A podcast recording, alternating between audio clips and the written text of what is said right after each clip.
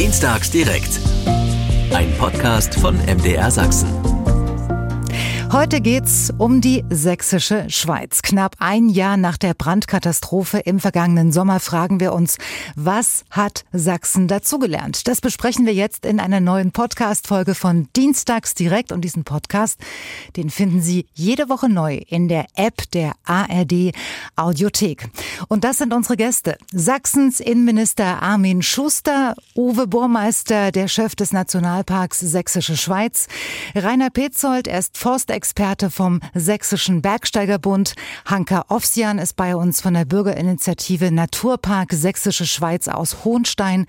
Thomas Kunak, der Bürgermeister von Bad Schandau und Professor Dr. Felix Eckert vom BUND und natürlich Thorsten Kutschke. Man bezeichnet ihn auch als Gesicht der sächsischen Schweiz, denn seit über 20 Jahren moderiert Thorsten Kutschke das MDR-Magazin Biwak. Berge, Menschen, Abenteuer. MDR Sachsen, das Sachsenradio mit Sina Peschke. Ich arbeite in Bad Schandau in der Bäckerei Förster, Sächsische Schweiz. Das ist meine Heimat, das ist mein Zuhause. Ich äh, lebe und arbeite gern hier. Es ist eine wunderschöne Gegend und die Natur, also wir haben ja praktisch die Natur vor der Haustür und wo hat man das noch? Ich arbeite hier in dem Café Stammlaus. Also ich meine, wir sind ja eine extrem schöne Gegend, gerade für den Tourismus. Wir sind hier der große Magnet für alles. Wir haben eine kleine Fleischerei, wo wir wirklich noch eigenständig produzieren, nach alter Handwerkskunst. Ich bin hier groß geworden und ich war mal kurz weggezogen, aber es zieht einen einfach wieder immer in die Heimat zurück. Buchhandlung Saatgut in Bad Schandau und es ist meine Heimat und mir hat das Herz geblutet, als es hier gebrannt hat. Ich lebe hier und ich möchte eigentlich auch hier alt werden. Das ist eine aktuelle Umfrage unter Geschäftsleuten und ihren Mitarbeitern in Bad Schandau. Man spürt den Stolz und die Verbundenheit, die sie für ihre Heimat haben. Letztes Jahr um diese, um diese Zeit stand viel auf dem Spiel. In der böhmischen und sächsischen Schweiz brannte es vor knapp einem Jahr lichterloh. Es war der größte Waldbrand seit fast 200 Jahren. Über 1000 Hektar Wald ging im Juli 2022 in Flammen auf. Der Rauch zog auch über Dresden und die Bilder hielten ganz Sachsen in Atem. Jetzt hat die nächste Waldbrandsaison gerade begonnen und wir fragen uns heute Abend, welche Lehren aus der Brandkatastrophe in der sächsischen Schweiz von vor einem Jahr gezogen wurden, ob sich der Brandschutz mittlerweile verbessert hat und welche Folgen das für Natur und Tourismus haben wird. Ich begrüße ganz herzlich Sachsens Innenminister Armin Schuster seit gut einem Jahr im Amt. Herr Schuster. Guten Abend. Guten Abend. Uwe Baumeister ist da. Auch noch frischer in seiner Funktion. Seit 1. Mai ist er der neue Chef des Nationalparks Sächsische Schweiz. Schönen guten Abend. Guten Abend. Äh, Rainer Petzold, der Forstexperte vom Sächsischen Bergsteigerbund, ist uns zugeschaltet. Schönen guten Abend, Herr Petzold. Ja, Glück auf aus dem Erzgebirge. Glück auf. Thomas Kunak, der Bürgermeister von Bad Schandau, wird später bei uns sein, genauso wie Hanka Ovisan von der Bürgerinitiative Naturpark Sächsische Schweiz ab 21 Uhr und ebenso Professor Dr. Felix Eckert vom BUND, der wird gegen halb zehn bei uns sein. Und natürlich Thorsten Kutschke, man bezeichnet ihn auch als das Gesicht der Sächsischen Schweiz. Denn seit über 20 Jahren moderiert Thorsten Kutschke das MDR-Magazin Biwak, Berge, Menschen, Abenteuer. Und die erste gute Nachricht des Abends, die kommt nämlich auch von ihm. Die sächsische Schweiz ist Ihr Zweitwohnsitz, äh, Thorsten, und Sie haben vor kurzem gesagt, dass die Schäden des Waldbrandes kaum noch zu erkennen sind. Was, was ist denn jetzt äh, vom Waldbrand noch zu sehen? Naja, kaum noch. Ähm, sie waren eigentlich, nachdem die Rauchschwaden äh, sich verzogen hatten, auf den ersten Blick nie zu erkennen. Und äh, mir wird das eigentlich oft bewusst, wenn ich von Freunden oder Bekannten gefragt werde, die von weiter herkommen oder die nur ab und zu in der sächsischen Schweiz zu Gast sind, die nach Bad Schandau fahren oder nach Raten, äh, die vielleicht äh, mit dem Zug durchs Elbtal fahren. Äh, von all diesen äh, Tourismus-Hotspots äh, sieht man heute nichts mehr und hat man auch von dem Brand eigentlich nie etwas gesehen, weil der sich in ganz anderen Regionen abgespielt hat. Ähm, das muss man vielleicht auch immer wieder dazu sagen, äh, wenn man an die Bilder denkt äh, vom letzten Jahr. Das ist genauso wie mit der Tagesschau äh, vom Wochenende. Ne? Ähm, nicht in ganz Leipzig war Randale und nicht die gesamte sächsische Schweiz hat gebrannt.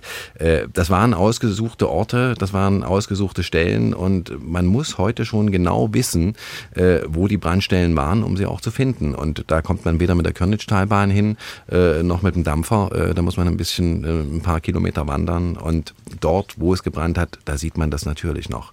Aber es stört jetzt nicht auf den ersten Blick das idyllische Bild äh, des Elbsandsteingebirges, das wir alle kennen. Herr Burmeister, Sie sind seit gut einem Monat äh, der neue Chef des Nationalparks Sächsische Schweiz. Können Sie das so unterschreiben? Oder gucken Sie mit anderen Augen hin?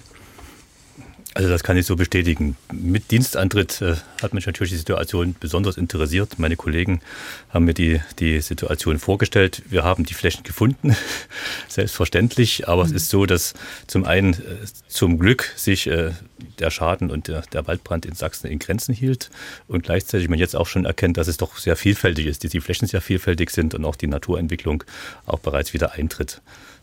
Was, was meinen Sie mit Naturentwicklung? Ja, man sieht wieder äh, kleine, kleine äh, Bäumchen, die wachsen. Man sieht natürlich auch, auch Kräuter und, und, und Gräser und, und Büsche.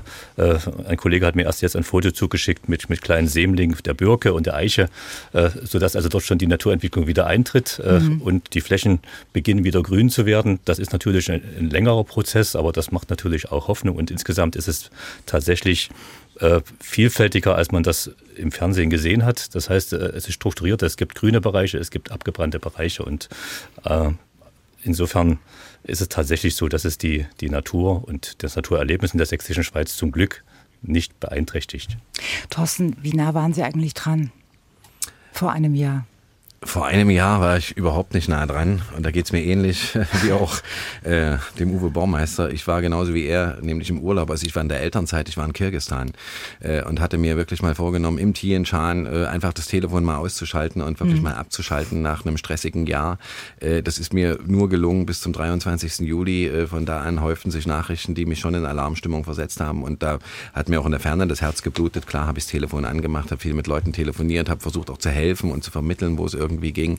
Äh, und bin dann eigentlich, nachdem die Brände gelöscht waren, äh, natürlich losmarschiert, äh, auch erstmal ohne Kamera, sondern nur für mich selber, um einfach mal zu checken, was da los ist. Und ich muss schon sagen, dort, wo man es gesehen hat und heute noch sieht, da blutet einem schon das Herz, auch wenn hier und da äh, ein Birkenkeimling oder, oder, oder ist ja kein Keimling, der ist ja natürlich gewachsen, äh, schon wieder aus dem Boden guckt. Also ähm, mich hat das so ein bisschen die Keule ein bisschen später erwischt. Am Anfang habe ich auch nur die Bilder gesehen äh, auf dem Handy-Display hm. und habe gedacht, das, das gibt's ja gar nicht. Ne? Also wobei das muss ich auch dazu sagen, kommen wir vielleicht heute noch dazu. Äh, es ist ja nicht so, dass man es nicht befürchtet oder vielleicht schon geahnt hätte. Und apropos, kommen wir heute noch dazu. Es liegt auch viel an Ihnen, ne? weil Thorsten ist heute unter anderem auch da. Herr Schuster, Sie gucken schon ein bisschen erwartungsfroh, ähm, um mich ein bisschen zu unterstützen, weil es gibt niemanden, der die sächsische Schweiz äh, besser kennt und der sich in den letzten elf Monaten so intensiv mit allem, was mit dem Brand zu tun hat, ähm, auskennt wie Thorsten Kutschke. Und deswegen wird wird er heute ganz oft mit reingrätschen und äh, vielleicht sogar noch die ein oder andere Nachfrage stellen. Ähm, seien Sie auf alles gefasst? Ich kenne ihn. Ach, Sie kennen sie schon, okay. Mhm. Äh, aber Herr Schuster, äh, Sie sind äh, der sächsische Innenminister seit April vergangenen Jahres sind Sie im Amt. Ja. Wie erinnern Sie sich ähm, an diese Zeit im, im, Juli 2022? Ja, die hat für mich äh, ziemlich spannend angefangen. Ich war in Südfrankreich im Urlaub dann kam die Nachricht.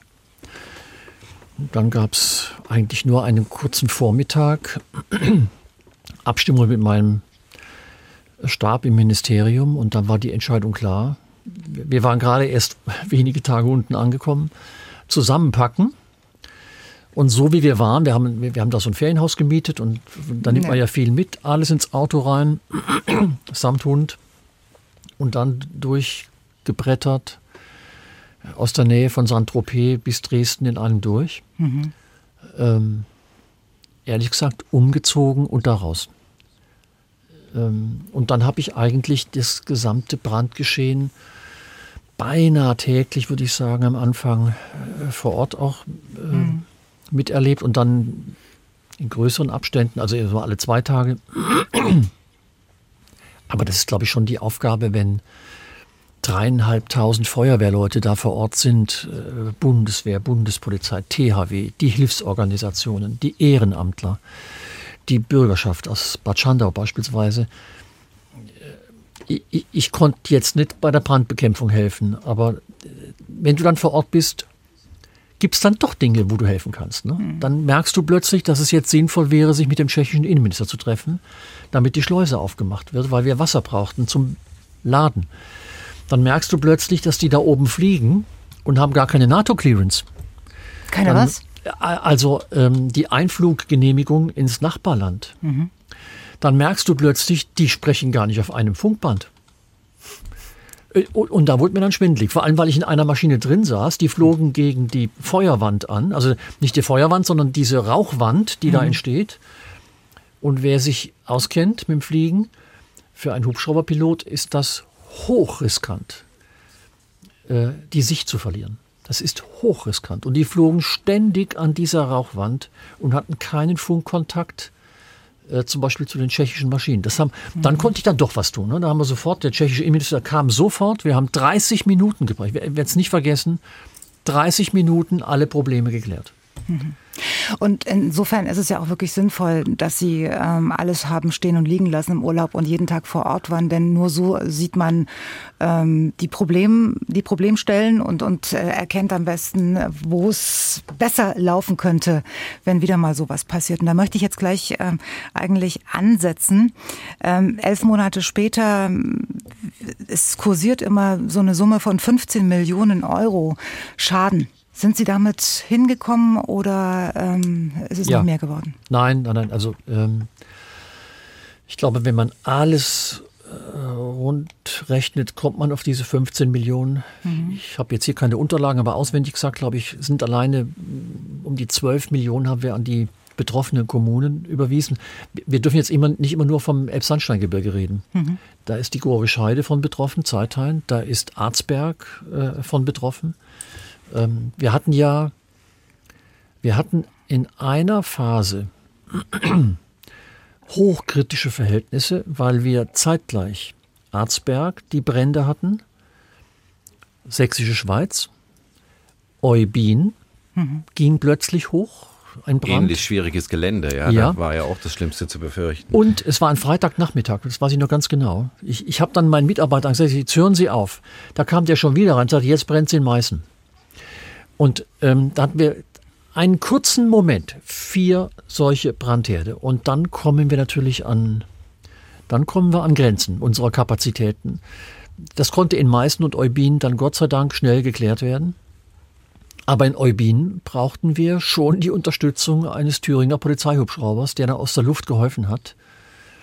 Ähm, ich, bin, ich war in der Situation dankbar, prinzipiell nicht. Der, glaube, es war der Wehrleiter oder der Kreisbrandmeister, das weiß ich nicht mehr, der kurzerhand einfach, das ist ein bisschen, glaube ich, hier auch der Menschenschlag, Telefon in die Hand genommen und hat irgendwie nach Thüringen sich durchtelefoniert und hat den Hubschrauber selber organisiert.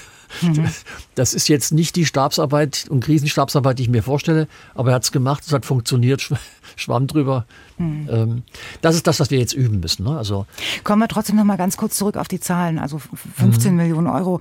Ähm, damals hatten auch, auch Sie und Ihre ähm, Kollegen gesagt, ähm, dass äh, jeder möglichst die Unterstützung bekommt, die er braucht. Wie sieht denn jetzt Ihre Bilanz aus? Äh, hat jeder das bekommen, was er, was er an Schaden aufzuweisen hat? Oder? Zwei Antworten. Erstens ja. Das war aber nicht ganz einfach, mhm. weil du dann, ja, ich sag mal, eine juristisch, also gesetzlich so nicht vorgesehene Situation dann doch irgendwie im Haushalt unterbringen musst. Das sind dann schwierige Verhandlungen, die dauern ein paar Wochen der sächsische Haushalt ist ja nicht so, dass der einfach irgendwo Geld überall rumliegen hat. Also so ist es ja auch wieder nicht. Und wir haben es geschafft. Finanzminister, Innenministerium, die kommunalen Spitzenverbände und wir haben uns zusammen und dann Ministerpräsident und dann ging das. Jetzt haben wir die Situation, zweite Antwort, ähm, besser gelöst. Wir haben im neuen Brandschutz, Rettungsdienst, Katastrophenschutzgesetz, was taufrisch gerade ist, ähm, dafür gesorgt, dass das künftig geregelt ist, von vornherein im Gesetz.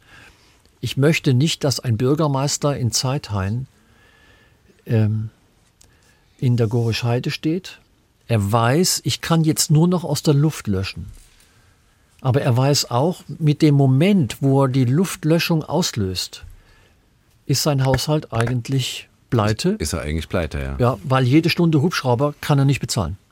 Und das darf nicht sein. Wir dürfen in einer solchen Situation taktisch äh, die Führungskräfte vor Ort nicht mit Finanzproblemen da stehen lassen. Der hat einfach gehandelt und hat sich gedacht, irgendeiner hilft mir schon. Mhm. Ähm, und das haben wir jetzt bereinigt im neuen Gesetz.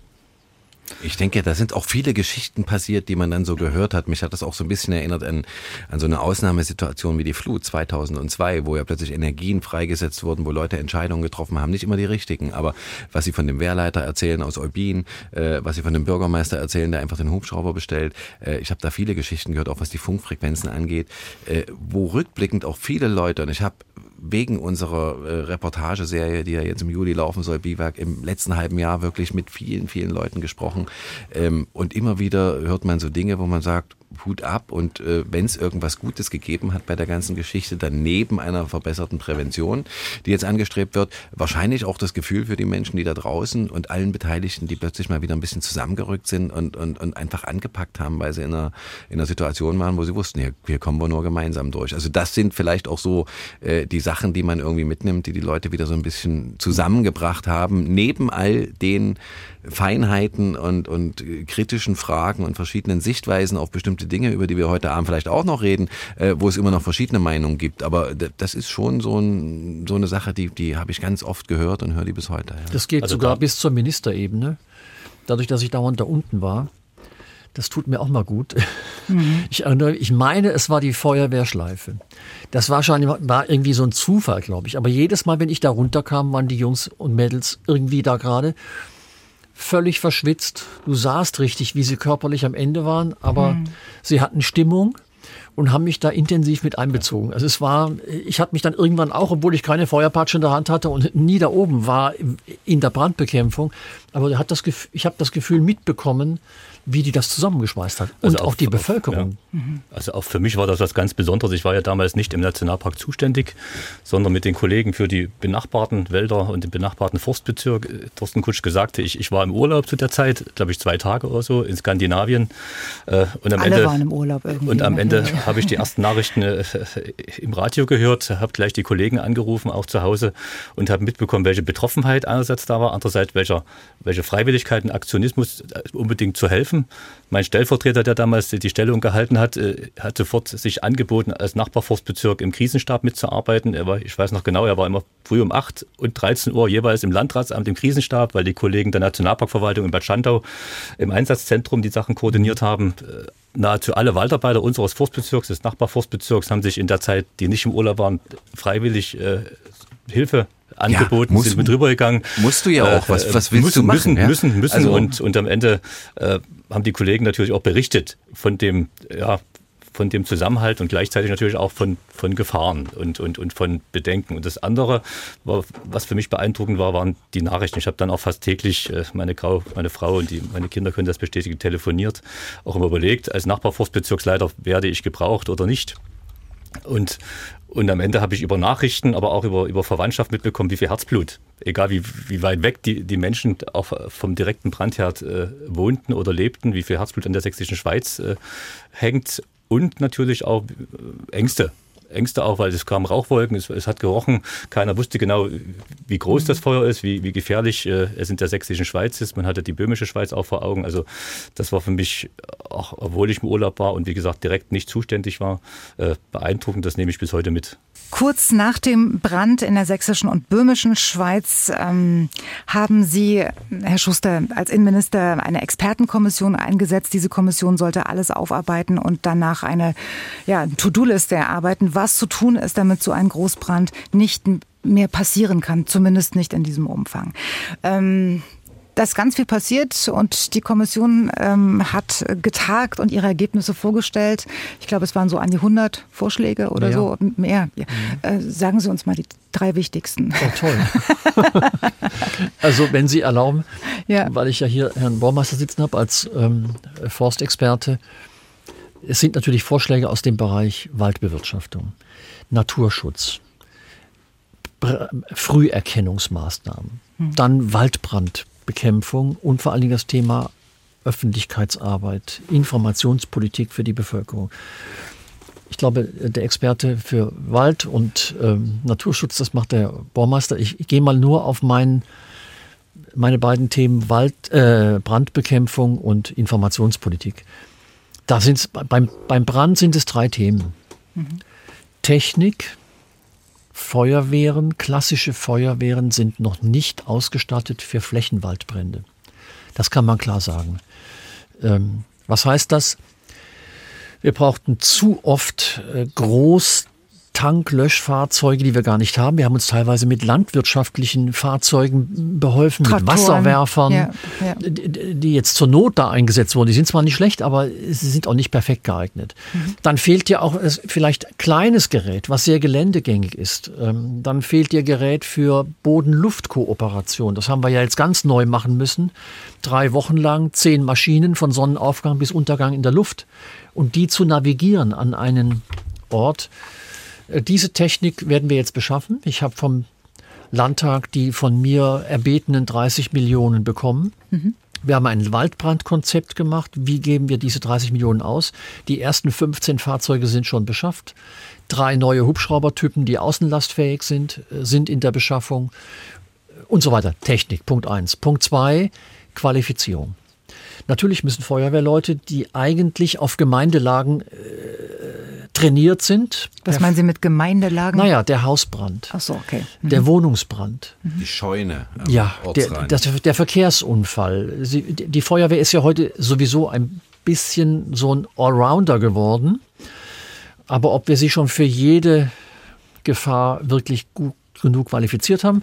Persönliche Schutzausstattung, die die brauchen. Die alte Feuerpatsche, die alte Hacke haben wir nicht in dem Umfang, wie wir sie jetzt gebraucht hätten. Mhm. Aber Qualifizierung ist ein wichtiges Thema, vor allen Dingen für die Krisenstäbe. Und ich habe immer gesagt, je höher du gehst, also der Krisenstab Bad Schandau, wunderbar. Der Krisenstab Pirna, wunderbar.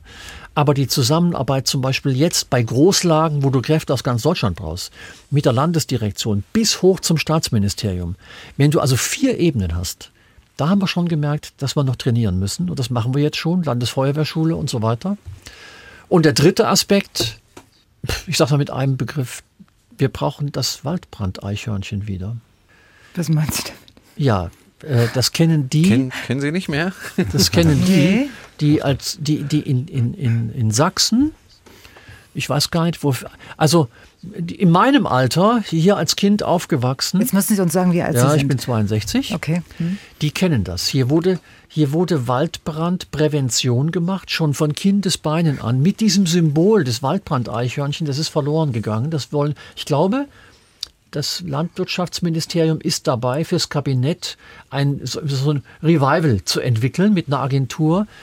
Wir müssen die Menschen wieder sensibel machen. In diesen Dürreperioden ist die weggeworfene Kippe schon zu viel.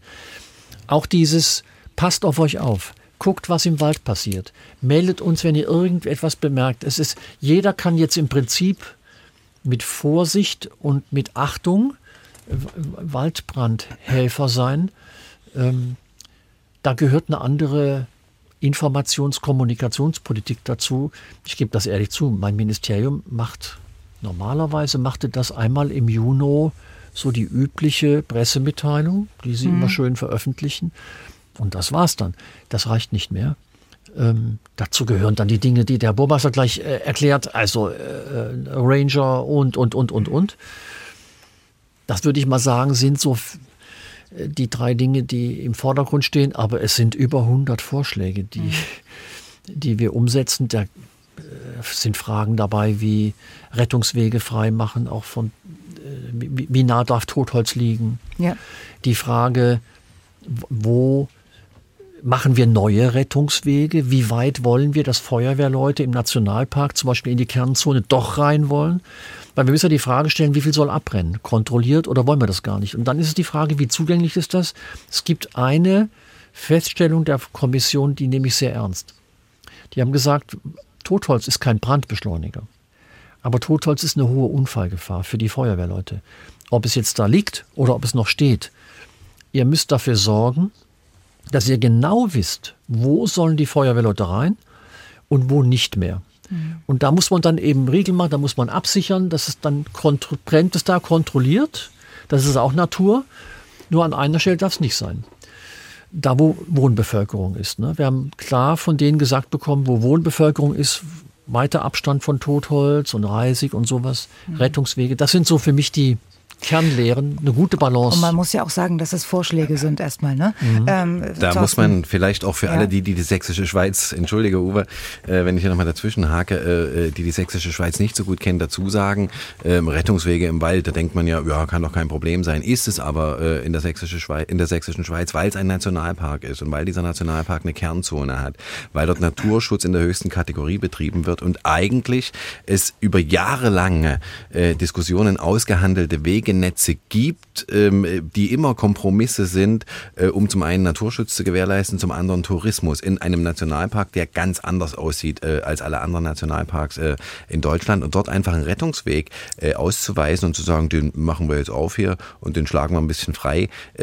Das geht nicht einfach so handstreichartig, das fordert lange Verhandlungen. Da gibt es ganz, ganz viele Interessengruppen okay. und Ideologien, die dort mit am Tisch sitzen wollen. Deswegen ist das ein ganz wichtiger Aspekt, der, sage ich mal, manchmal auch nicht nur in der Brandbekämpfung, wenn der Brand einmal da ist, äh, sondern schon in der Prävention äh, irgendwie aus meiner mhm. Sicht ein ganz wichtiger Punkt ist. Und ob das nun ein Eichhörnchen wird oder ob das irgendwie, äh, keine Ahnung, der Luchs wird, ähm, an die Menschen müssen wir auf jeden Fall ran. Denn wir wissen ja, dass 95 Prozent der Waldbrände äh, menschengemacht sind und auch der im letzten Jahr ist es gewesen und auch der vor zwei Wochen äh, in, am Brebestor in der böhmischen Schweiz schon wieder ist es gewesen. Also wenn wir die Idioten, ich sage das jetzt mal so äh, auf Deutsch, nicht in den Griff bekommen, äh, die dort nicht nur mit der Kippe in den Wald gehen, sondern sogar ein Feuerwerk anzünden wollen, äh, naja, dann können wir Hubschrauber kaufen, wie wir wollen, dann äh, kann Herr Schuster nie mehr in Urlaub fahren, weil er jedes Mal am zweiten Tag zurückgepfiffen wird.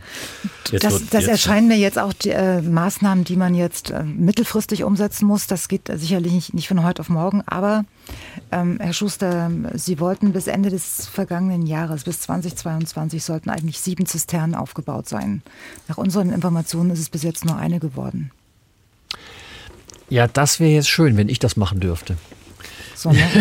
das, dann könnten Sie, dann äh, bin ich jetzt mal ein bisschen selbstbewusst, würde ich sagen, okay, dann wärst du mehr als eine. Nein, ähm, das ist der Bau dieser Zisternen ja. ist eine kommunale Aufgabe. Das ist nicht so, dass der Freistaat da einfach durchregieren kann und man einfach irgendwo auf eine Gemeinde geht und mal Zisternen baut. Das ist ein Grund, warum es bisher auch nur eine ist. Aber das klang so, als, als, wissen Sie, nach dem Brand, wir bauen bis Ende ja, ja, ja. des Jahres sieben Zisternen, als ob das kein Problem sei. Und jetzt scheitert es an der Verwaltung, wie ich das raushöre? Oder? Nein, das ist nicht die Verwaltung, sondern das ist ähm, Sie müssen immer sehen, eine Gemeinde, die das entscheidet, die macht Prioritätenentscheidungen. Mhm. Und ähm, so tragisch das für uns aussah, der Bürgermeister und die Gemeinderäte, die vor Ort über Brandschutz reden und ihr Brandkonzept machen, die kennen eventuell Risiken in bewohnten Gebieten, mhm. die sie im Moment höher einschätzen als ein Risiko in ihrem eigenen Wald, der aber unbewohnt ist das sind so Entscheidungsprozesse, die wir jetzt beeinflussen müssen. Es gibt auch noch längst nicht in jeder Gemeinde diese Konzeptionen. Auch da gehen wir jetzt dran. Das ist auch, wird auch im neuen Gesetz drinstehen.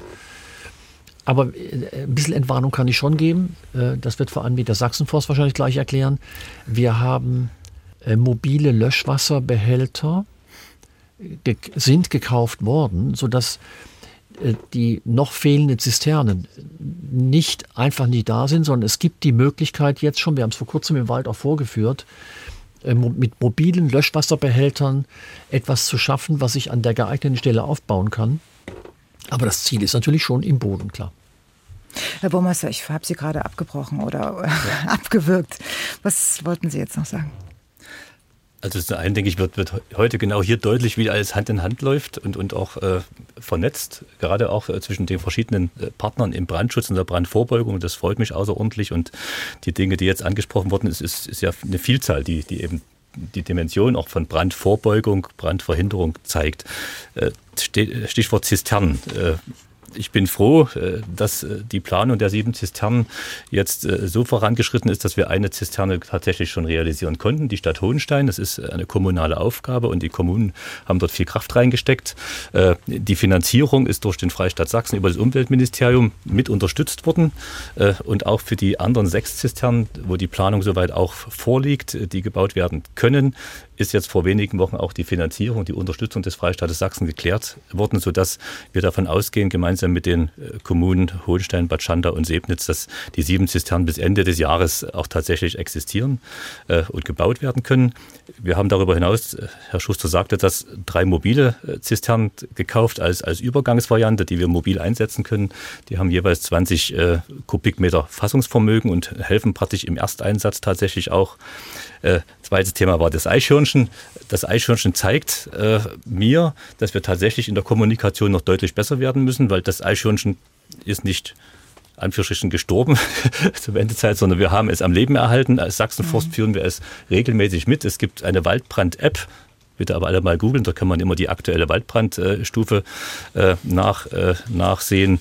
Die ist direkt im Symbol mit dem Eichhörnchen äh, versehen. Wir haben Waldbrand-Warnschilder als Sachsenforst auch sachsenweit aufgestellt, wo wir das Eichhörnchen weiter mittragen. Es ist ein schönes Symbol, was hier in der Region die Waldbrandgefahr verdeutlicht.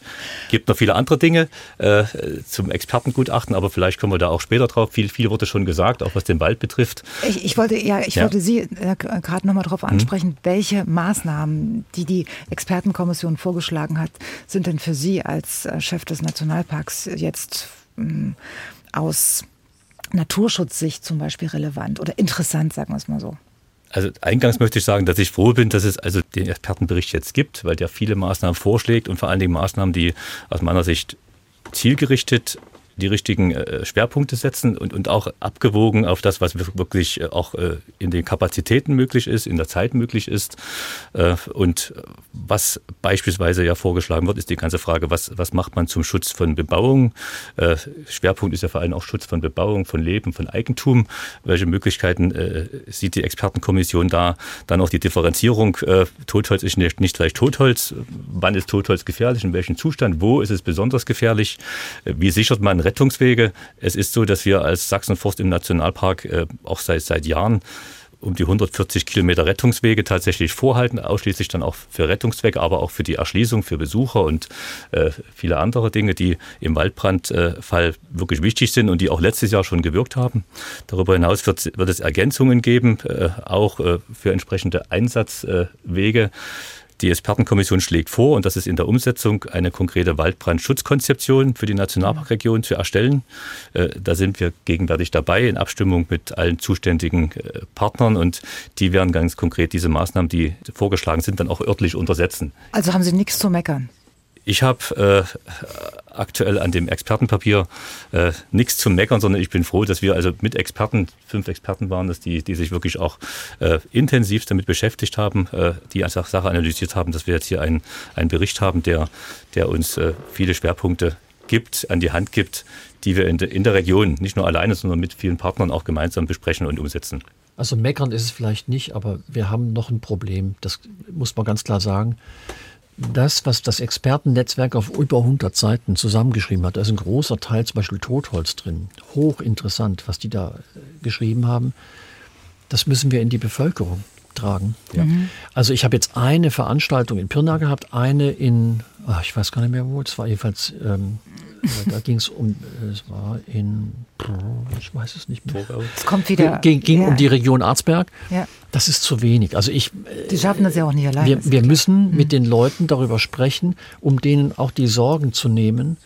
Äh, und wenn man mal da unten das erlebt hat, dieser Rauch, dieser, die, die, der Qualm, die Sorgen, die die hatten, das ist ja nicht aus den Köpfen. Und äh, ich glaube, so wie wir jetzt mit den Experten unsere Kreise gedreht haben, müssen wir es auch den Menschen noch näher bringen. Was tun wir da jetzt und was ist vor allen Dingen, was ist da dran an der Totholz-Thematik? Weil die polarisiert noch sehr. Ne?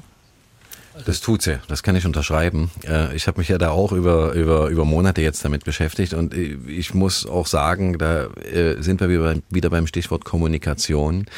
Ähm, das sorgt schon für Verwirrung. Nicht nur bei uns Journalisten, sondern auch bei Leuten, die äh, wirklich mit Herzblut an der Geschichte dabei sind. Und ich weiß, wenn Rainer Petzold hier in der Leitung wartet, ja. äh, das ist einer, der viel dazu sagen kann. Ich möchte nur dazu sagen, ähm, es ist natürlich schwierig vermittelbar nach außen, wenn neben einer Expertenkommission, die von der Staatsregierung eingesetzt ist, äh, auch noch ein Ministerium, und zwar nicht ihres, ähm, äh, noch parallel äh, äh, ein Gutachten anfordert. Also Sie meinen, ähm, Sie meinen jetzt das Umweltministerium? Ich meine das Umweltministerium und äh, parallel natürlich auch in Tschechien, dort wo der Brand äh, begonnen hat, äh, natürlich auch mit Vehemenz äh, riesige äh, äh, Ermittlungen äh, und Untersuchungsausschüsse tagen und Experten durch den Wald gehen und am Ende vier Gutachten zustande kommen, in denen gerade zum Thema Totholz auch ganz verschiedene Dinge stehen. Und da muss man, glaube ich, sagen, dass dieses Totholz den, die Ausbreitung des Brandes nicht beschleunigt.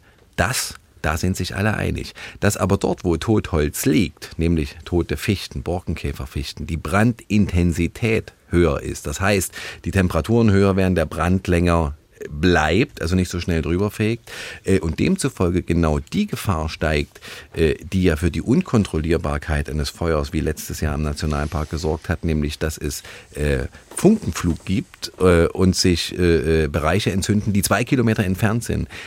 das steht in den deutschen Gutachten nicht drin, bei den Tschechen sehr wohl. Also da muss man schon aufpassen und ich glaube, es gibt genügend Leute, die äh, auch mit dem Google Translator zu Hause gesessen haben und genau geguckt haben, was haben denn die Tschechen ermittelt. Also da ist es noch nicht so ganz also, unisono da. Jetzt holen wir doch mal den Herrn Petzold. intensiven Austausch auch ja. Ich möchte ja, ich ja, ja, wir holen jetzt mal den Herrn Petzold rein, den, den genau. Forstexperten vom, so vom, äh, ins, ins, Rennen werfen. vom Sächsischen Bergsteigerbund. Ähm, genau. Ich, ich also, habe das Gefühl... Ich habe ja jetzt hier, also vielen Dank, Frau Peschke, ich habe jetzt hier eine Dreiviertelstunde sehr aufmerksam zugehört. Ja.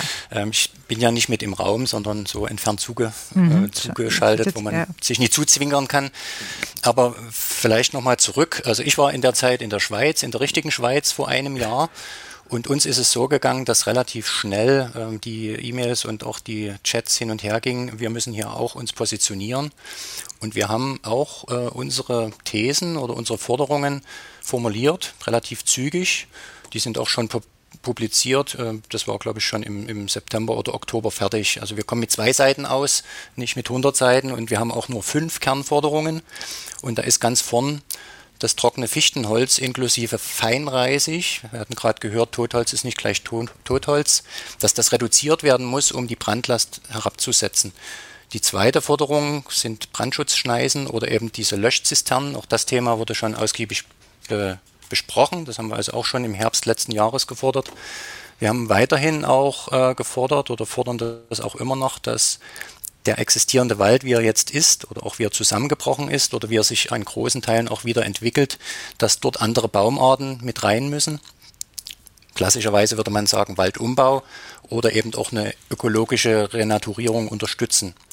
Die vierte Forderung war die Brandschutzvorsorge durch konsequentes Freischneiden von, von Rettungswegen natürlich und von Wegen, die eben auch für das Wandern genutzt wurden. Und wir haben als wesentliche Forderung natürlich auch, dass außerhalb der, der Kernzone werden ja die begehbaren Wege äh, nicht markiert und auch mehr oder weniger bisher sich selbst überlassen. Dort wollen wir auf alle Fälle auch, dass Wege wieder freigeschnitten werden, dass, weil diese können der Brandschutzvorsorge dienen. Mhm. Und wir haben eine wesentliche Forderung für die Feuerwehr, dass die schnell in das Gebiet reinkommen. Das ist, dass der Grenzübergang zum, zum Rheingrund hinten im großen Schand befahrbar für Rettungsfahrzeuge wiederhergestellt wird. Mhm. Das sind so unsere Positionen, ja, bloß um das mal ein bisschen noch aufzulockern. Ja. Es gibt durchaus andere Sichtweisen. Herr Petzold, wir, wir reden die ganze Zeit von, von Totholz mhm. und Totholz ist nicht gleich Totholz und das ist für jemanden, der sich damit nicht so auskennt, äh, ganz schön verwirrend äh, und Totholz muss mhm. rausgeholt werden. Wie, hm, wie sehen Sie denn das? Äh, kann man, selbst wenn man das wollte, dieses Totholz einfach aus dem Wald schaffen oder nicht? Ne, vielleicht sollte man erstmal, wie, wie so eine Brandentstehung ist. Also wir haben aus unserer Gruppe sind auch Leute, die sich mit dem Europäischen Forstinstitut ausgetauscht haben, mit Brandschutzexperten. Die haben uns natürlich ähm, sehr gute Hinweise gegeben. So ein Brand ist wie eine Kettenreaktion. Als erstes brennt ähm, der Humus, das Gras, was vertrocknet ist. Die Energie, die da freigesetzt wird, erfasst dann kleinere Zweige, Äste und wenn der Brand in der Phase nicht gestoppt werden kann, dann brennt irgendwann auch äh, stärkeres Holz bis zum Stammholz. Es ist also nicht so, dass das Stammholz nicht gebrannt hätte. Mhm. Und das haben auch die Tschechen herausgefunden. Die haben ja dort Waldinventurdaten ausgewertet, vorher die Biomasse erhoben und nachher. Und da kann man klar sehen, dass dort bis zu einem Drittel des Starkholzes auch mit verbrannt ist. Herr Petzold, also, ich frage jetzt mal ganz ketzerisch. Energiefrei, ja. Elf Monate später. Kann bei diesem Status quo, bei dem wir uns jetzt befinden, äh, so eine Brandkatastrophe wie im vergangenen Jahr wieder passieren? Die kann jederzeit wieder passieren, weil wir haben diese unzugänglichen Gebiete. Also man muss ja sehen, hier ist kriminelle Energie in, im Spiel gewesen. Ne? Was, nach allem, was wir wissen, ist das ein Brandstifter gewesen, der eine Straftat begangen hat. Ähm, der ist genau in so ein Gebiet gegangen bei den Tschechen, wo es schwer zugänglich ist. Das kann, wir möchten das nicht beschwören, das will keiner, aber das kann jederzeit passieren. Und, und dann stehen wir sehr blöd da, weil wir solche unzugänglichen Gebiete gerade hinter den Torwalder Wänden haben, wo noch hunderte Hektar äh, quasi äh, unzugänglich sind. Und wenn das abfackelt, dann, das möchten wir nicht erleben, weil dann haben wir so eine Verhältnisse wie letztes Jahr. Deswegen haben wir da schon Sorge, da muss schon noch ein bisschen was passieren. Ich wollte dem Herrn Petzold widersprechen. Mhm. Ähm, weil wir einer Meinung sind. Es, es klingt jetzt blöd, gell? Mhm. Er hat ja jetzt so gesagt, er hat da fünf Punkte, um mal eine ganz andere Sichtweise reinzubringen. Es tut mir leid, Herr Petzold, aber äh, Ihre fünf Punkte sind, äh, ich erkenne jetzt unseren Dissens nicht. Ich will sie eigentlich bestätigen. Alles, was Sie da aufgezählt haben, ist das, was jetzt auch mhm. unser Befund ist, auch aus dieser Expertenkommission. Da sind wir so nah beieinander. Ähm, ja, ich ich glaube, es ging ja um die fünf Forderungen, die da im Herbst aufgemacht wurden, als äh, ja noch alle gewartet haben, was macht denn die Expertenkommission? Das war ja auch so ein Ding äh, in der Kommunikation. Äh, ich habe ja auch nachgefragt in der Staatskanzlei und habe gesagt, äh, Moment mal, Ende des Jahres sollten Ergebnisse da sein. Man bat mich, bisschen Geduld noch zu haben. Die Herrschaften bräuchten noch ein bisschen, man würde die auch in Ruhe arbeiten lassen. Alle haben natürlich mit den Füßen gescharrt. Ähm, was kommt denn da am Ende raus? Die, die Brutzeit geht irgendwann los im Nationalpark. Man hat schon gedacht, naja, vielleicht spielen die ein bisschen auf Zeit, damit es keinen Waldumbau mehr geben kann. Wenn die Wanderfalken brüten, egal, das sind ja dann alles Dinge, die so, die so hoch hochkommen, die so hoch wabern in, einer, in einem Klima, Uwe, vielleicht reden wir da nachher noch, das sowieso ein bisschen so von Misstrauen geprägt ist aus der Vergangenheit. Und ich glaube, was der Sächsische Bergsteigerbund damals gemacht hat, ich habe das auch gelesen, waren einfach Forderungen im Namen von 17.000 Mitgliedern, wo die gesagt haben, okay, worüber auch immer die gerade reden, das ist jetzt das, was wir für wichtig halten. Und ich glaube, äh, wenn ich das jetzt richtig verstanden habe, Rainer, äh, von Ihnen, dann, dann, dann waren das diese fünf Punkte, die jetzt da angesprochen worden sind und zu denen der SBB immer noch steht, oder? Genau, so ist das. Also ich möchte das auch, Herr, Herr Schuster, äh, ich möchte das nie als Kontraposition so, so natürlich darstellen. Sie haben ja, Sie haben ja mit dem Gutachten oder die Schröder-Kommission hat ja unsere Standpunkte eigentlich bestätigt. Da gebe ich Ihnen vollkommen recht. Ja. Ja. Wir müssen jetzt bloß sehen, wie bei bestimmten Punkten gibt es halt ähm, naturschutzrechtliche Vorgaben. Da geht es um Zonierungen, da geht es um komplexe ähm, ja, Zonierungen, Einteilungen wie die Zonierungen, genau. Das ist es. Und darüber muss man eigentlich reden, wenn man, wenn man jetzt äh, die Punkte, die angesprochen sind, die für richtig befunden wurden, wenn man die also auch umsetzen will in Zukunft. Ja. Herr Petzold, Herr Schuster meldet sich gerade. Nee, Sie waren, der Burmeister. Ach, Burmeister. Herr Burmeister. ja, ich denke, der Herr Petzold bringt das genau auf den Punkt. Und deswegen habe ich auch gesagt, dass dieses, dieses, äh, der Bericht der Expertenkommission für uns auch so wertvoll ist, weil er, weil er Schwerpunkte setzt, weil er genau mhm. genau diese fünf Vorschläge auch untersetzt mit, mit entsprechenden erstmal allgemeineren Maßnahmen. Unsere Aufgabe ist jetzt in der Waldbrandschutzkonzeption, das nochmal zu verorten, mit den Kommunen abzustimmen und richtigen Schwerpunkte zu setzen und zu prüfen. Der, der Herr Petzold hat von Zonierung gesprochen. Im Nationalpark gibt es verschiedene äh, Naturschutzzonierungen. Da gibt es Ruhebereiche, da gibt es äh, Pflegebereiche, äh, wo verschiedene naturschutzrechtliche Regelungen gelten. Und, und naturschutzrechtliche Regelungen tun nicht grundsätzlich alles, alles verbieten, aber die muss man beachten, entsprechende äh, Maßnahmen umsetzen. Und da haben wir, denke ich, aktuell schon allerhand äh, äh, Regelungen und, und, und Hinweise. Und äh, ich bin da optimistisch, dass wir viele Dinge auch mit dem Bergsteigerbund gemeinsam mit den Kommunen umsetzen können. Genau. Und darf ich noch einmal was sagen? Ja, ich will die mal verteidigen. Warum haben die so lange gebraucht? Das, das Gutachten für Sachsen wird in ganz Deutschland gehandelt. Ich kriege Anrufe aus der ganzen Republik auch Journalisten, heute Morgen die letzten, die, mhm. die mich gefragt haben, kann ich das haben, weil sie gar nicht wussten, dass es öffentlich ist. Das, das, wird durch, das wird teilweise sogar durch Landtage jetzt angefordert. Also, ja. die, die, also die Mitglieder dieser Kommission, ich sag mal, die konnten jetzt nicht anders, das muss ja wissenschaftlich sauber ausgearbeitet sein, weil die ja geahnt haben, mhm. dass ein Ergebnis einer Schröder-Kommission dann weithin gehandelt wird. Und deswegen. Hm? Okay, äh, ganz, ganz, ganz, ganz kurz, Thorsten, ich bin, bevor uns ähm, Herr Schuster verlässt. Ich werde nur ausgewechselt. will, will, will, er das schon?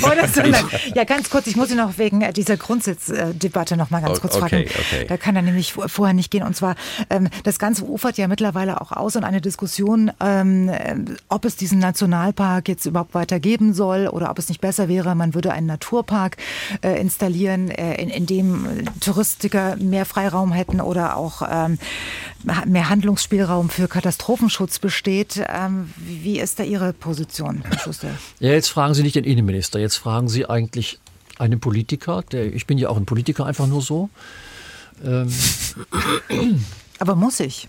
Ja, ja, ist ja erlaubt. Ähm, ich kann mir überhaupt nicht vorstellen, worin der Vorteil bestehen soll, keinen Nationalpark zu haben, keinen zu haben. Die, die, die, die Vorteile sind so überwiegend. Ich, ich, ich, kann mir nicht vorstellen, was dafür spricht. Jetzt kenne ich Naturpark sehr genau. Ich komme mhm. aus einer Region ursprünglich, wo es einen Nationalpark in der Nähe gibt, ein Biosphärengebiet und ein Naturpark. Ich kenne die Unterschiede sehr genau. Ich sag's mal, vielleicht gar nicht so diplomatisch. Wie wir es geschafft haben, einen Nationalpark Sächsische Schweiz zu gestalten, der so bürgerfreundlich ist, der so zivilisatorisch ist, das weiß ich nicht. Wir sollten es genießen. Würden wir heute das Ganze in einen Naturpark gestalten, würde man, glaube ich, keinen Unterschied spüren, weil es hier gelungen ist, einen Nationalpark zu erstellen, den ich so nirgendwo kenne, mit so viel Offenheit, mit so viel Bürgerbewegung, mit so viel Wegen durch Kernzonen, mit so viel Transparenz. Mhm. Aber da gibt es ja einen Vorschlag vom, ähm, von Herrn Daniel vom Bergsteigerbund, mit dem habe ich vor der Sendung noch mal drüber gesprochen. Dieses, dieses, ähm, da geht es um Prozessschutzfläche, was ja kein Mensch versteht, wo man sozusagen die, den Anteil dieser Fläche, die natürlich bleiben soll, äh, auf 51 Prozent reduziert und non. Was, was mhm. halten Sie halten Sie davon? Das heißt also, man müsste die Natur oder die Regeln des Nationalparks quasi aufweichen. Ich ich halte es nicht für notwendig, weil ich glaube, es müssten alle mal durch einen National alle mal, ich sag mal, ich empfehle mal den Nationalpark Schwarzwald ja. und dort die Kernzone, dann wissen Sie, warum ich überrascht bin, ähm, wie viel reduzierter heißt öffentlich zugänglicher unserer ist. Und dann empfehle ich mal einen echten Naturpark, dann werden Sie bemerken, dass der Unterschied zwischen einem heute zu gestaltenden Naturpark und unserer Version von Nationalpark, der ist für mich fast nicht spürbar. Und Thorsten, Entschuldigung, ja. das Markenzeichen Nationalpark gebe ich doch nicht freiwillig auf. Das ist doch ein derartiges Argument, kulturell, touristisch. Äh Wir haben noch eine Minute, Thorsten. Ich glaube, alles, also sowohl die Bürgerinitiative als auch der Vorschlag von Uwe Daniel vom SBB, all das geht genau in die Richtung, äh, in die Hauptstoßrichtung und da sind eben die Experten sehr unter sich. Es geht ums Thema Holz ähm, sowohl bei der Bürgerinitiative als auch äh, beim SBB, um eben äh, Dinge äh, auf die Wege bringen zu können, die man glaubt, in einem Nationalpark nicht auf die Wege äh, zu bekommen oder eben einfach schwieriger. Also das ist, glaube ich, so der Hintergrund des Ganzen und äh, gar nicht unbedingt die Organisationsstruktur.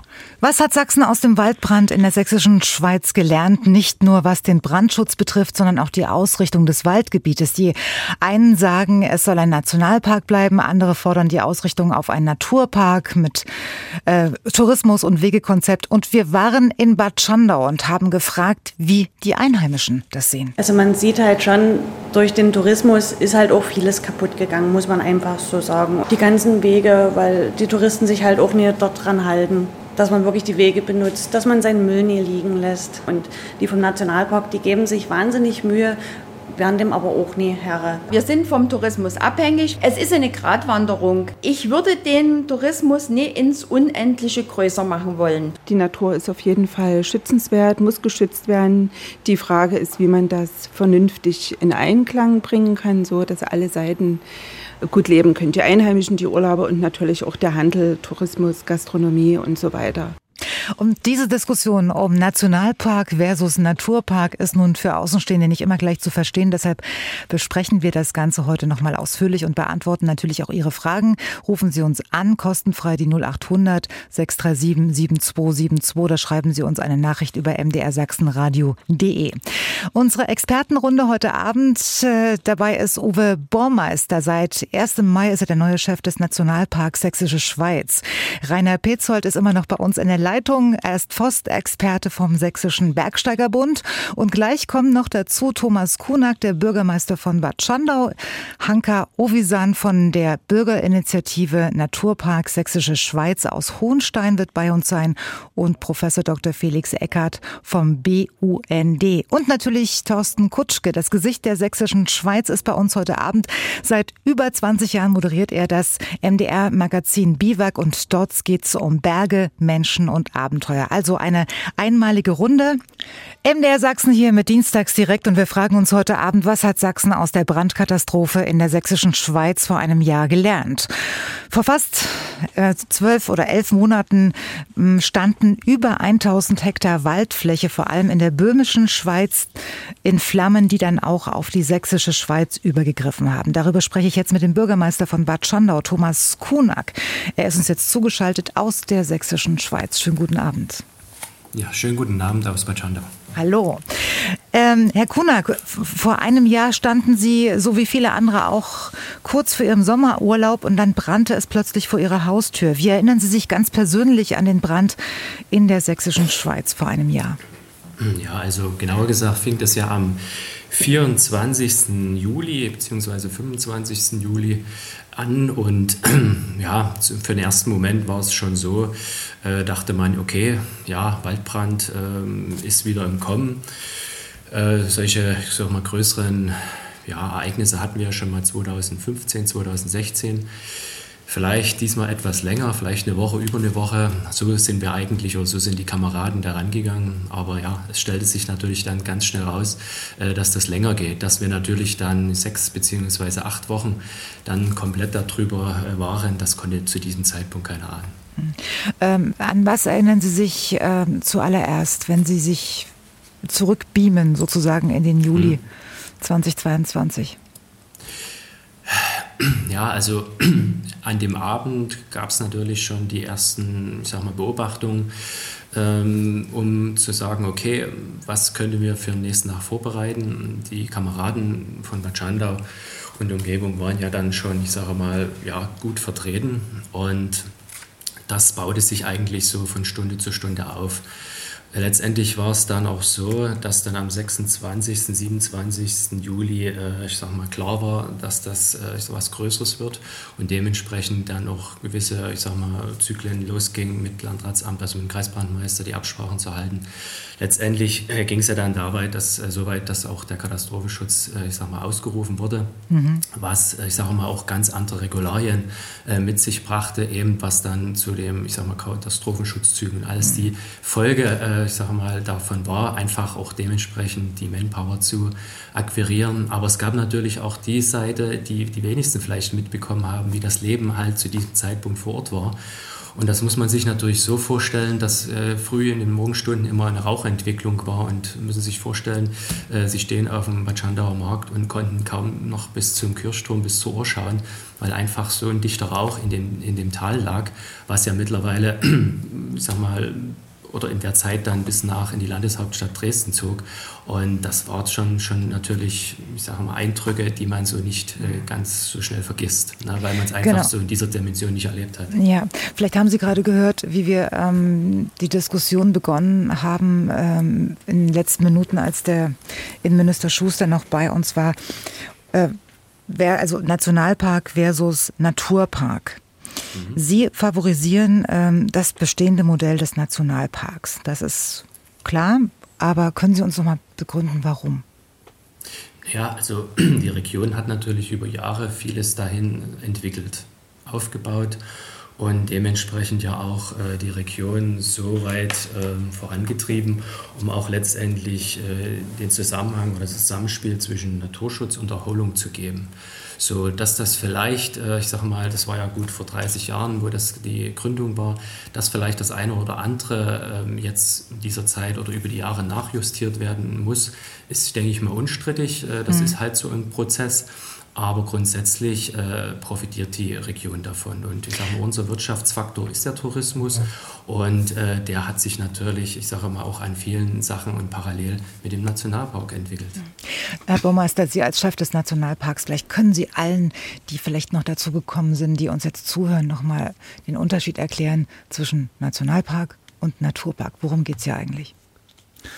Also ich würde mich auf den Nationalpark beziehen. Ich habe mich hier als Nationalparkleiter beworben und habe die Aufgabe übernommen zum ersten Mal und freue mich auch über das Vertrauen, vor allen Dingen das Vertrauen, das mir in der Region auch entgegengebracht wird. Ja. Äh, für mich ist das ein Nationalpark ist für mich eigentlich der bestmögliche Schutz für Naturlandschaften und Lebensräume für die Sächsische Schweiz. Und die Sächsische Schweiz wiederum ist für mich eine einzigartige Landschaft und Natur in Sachsen eigentlich auch in Deutschland. Insofern passt das erstmal grundsätzlich, finde ich, sehr, sehr gut. Und ich bin glücklich, dass wir diesen Status haben. Gleichzeitig äh, heißt Nationalpark auch, aus meiner Erfahrung auch der Arbeit in der Region, ist es die bestmögliche Sicherung der Erholungsinfrastruktur, Erholungsmöglichkeiten und auch der, der des Naturerlebens. Mhm. Äh, deutschlandweit wird man beobachten, eben, dass Nationalparke gleichzeitig auch äh, bestimmte Highlights des Naturerlebens sind, ergänzt um, um Investitionen in Umweltbildung äh, und Forschung.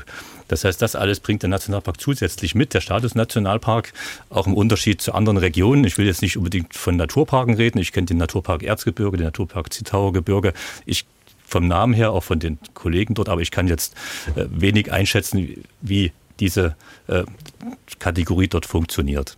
Ja, aber ich glaube, über den rein strukturellen Unterschied äh, auch für die Hörer muss man mal reden, äh, weil mhm. es klingt ziemlich ähnlich beides. Ja. Äh, und es ist äh, tatsächlich einfach auch äh, äh, der Schutzstatus, der damit einhergeht. Ne? Im Nationalpark ist es einfach so, das ist die höchste Schutzkategorie, ja. die wir in Deutschland und Europa haben, gibt. das ist irgendwann in Amerika erfunden worden, einfach um einzigartige Gebiete zu schützen.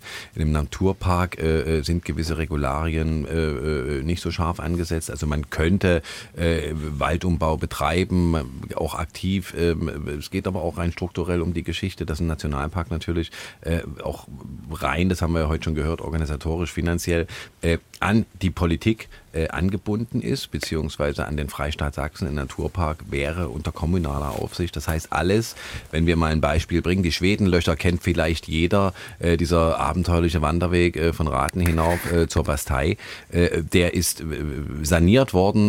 da hat man ein bisschen was machen müssen nach Felsstürzen und so sind neue Leitern reingebaut worden. Ähm, das hat der Freistaat bezahlt. wenn wir über die Schwedenlöcher reden und einen Naturpark, nur als Beispiel, dann hätten die Kommunen das stemmen müssen. Und wie es den Kommunen geht, wenn sie mal einen Hubschrauber bestellen müssen. Äh, darüber haben wir, haben wir auch gerade geredet. Mhm. Also das sind mal so zwei nur mal angedeutet. Es gibt viel mehr Dinge, aber dass wir vielleicht einfach mal klar machen, worüber wir hier ja, reden. Danke. Mhm. Ähm, gutes Stichwort, äh, denn Hanka Ovisan von der Bürgerinitiative Naturpark Sächsische Schweiz aus Hohenstein ist jetzt bei uns in der Leitung. Schönen guten Abend, Frau Ovisan. Hallo, Frau Peschke. Ich korrigiere Sie vielleicht. Ofsian Ach, ach. ist mein Name. Alles gut. Ah, bitte entschuldigen Sie. Nein, Ofsian. Da Ofsian, das habe ich einfach mal zwei Buchstaben vertauscht. Sehen Sie mal. Nein, alles gut. ähm, Frau Ofsian, ich mache es wieder gut.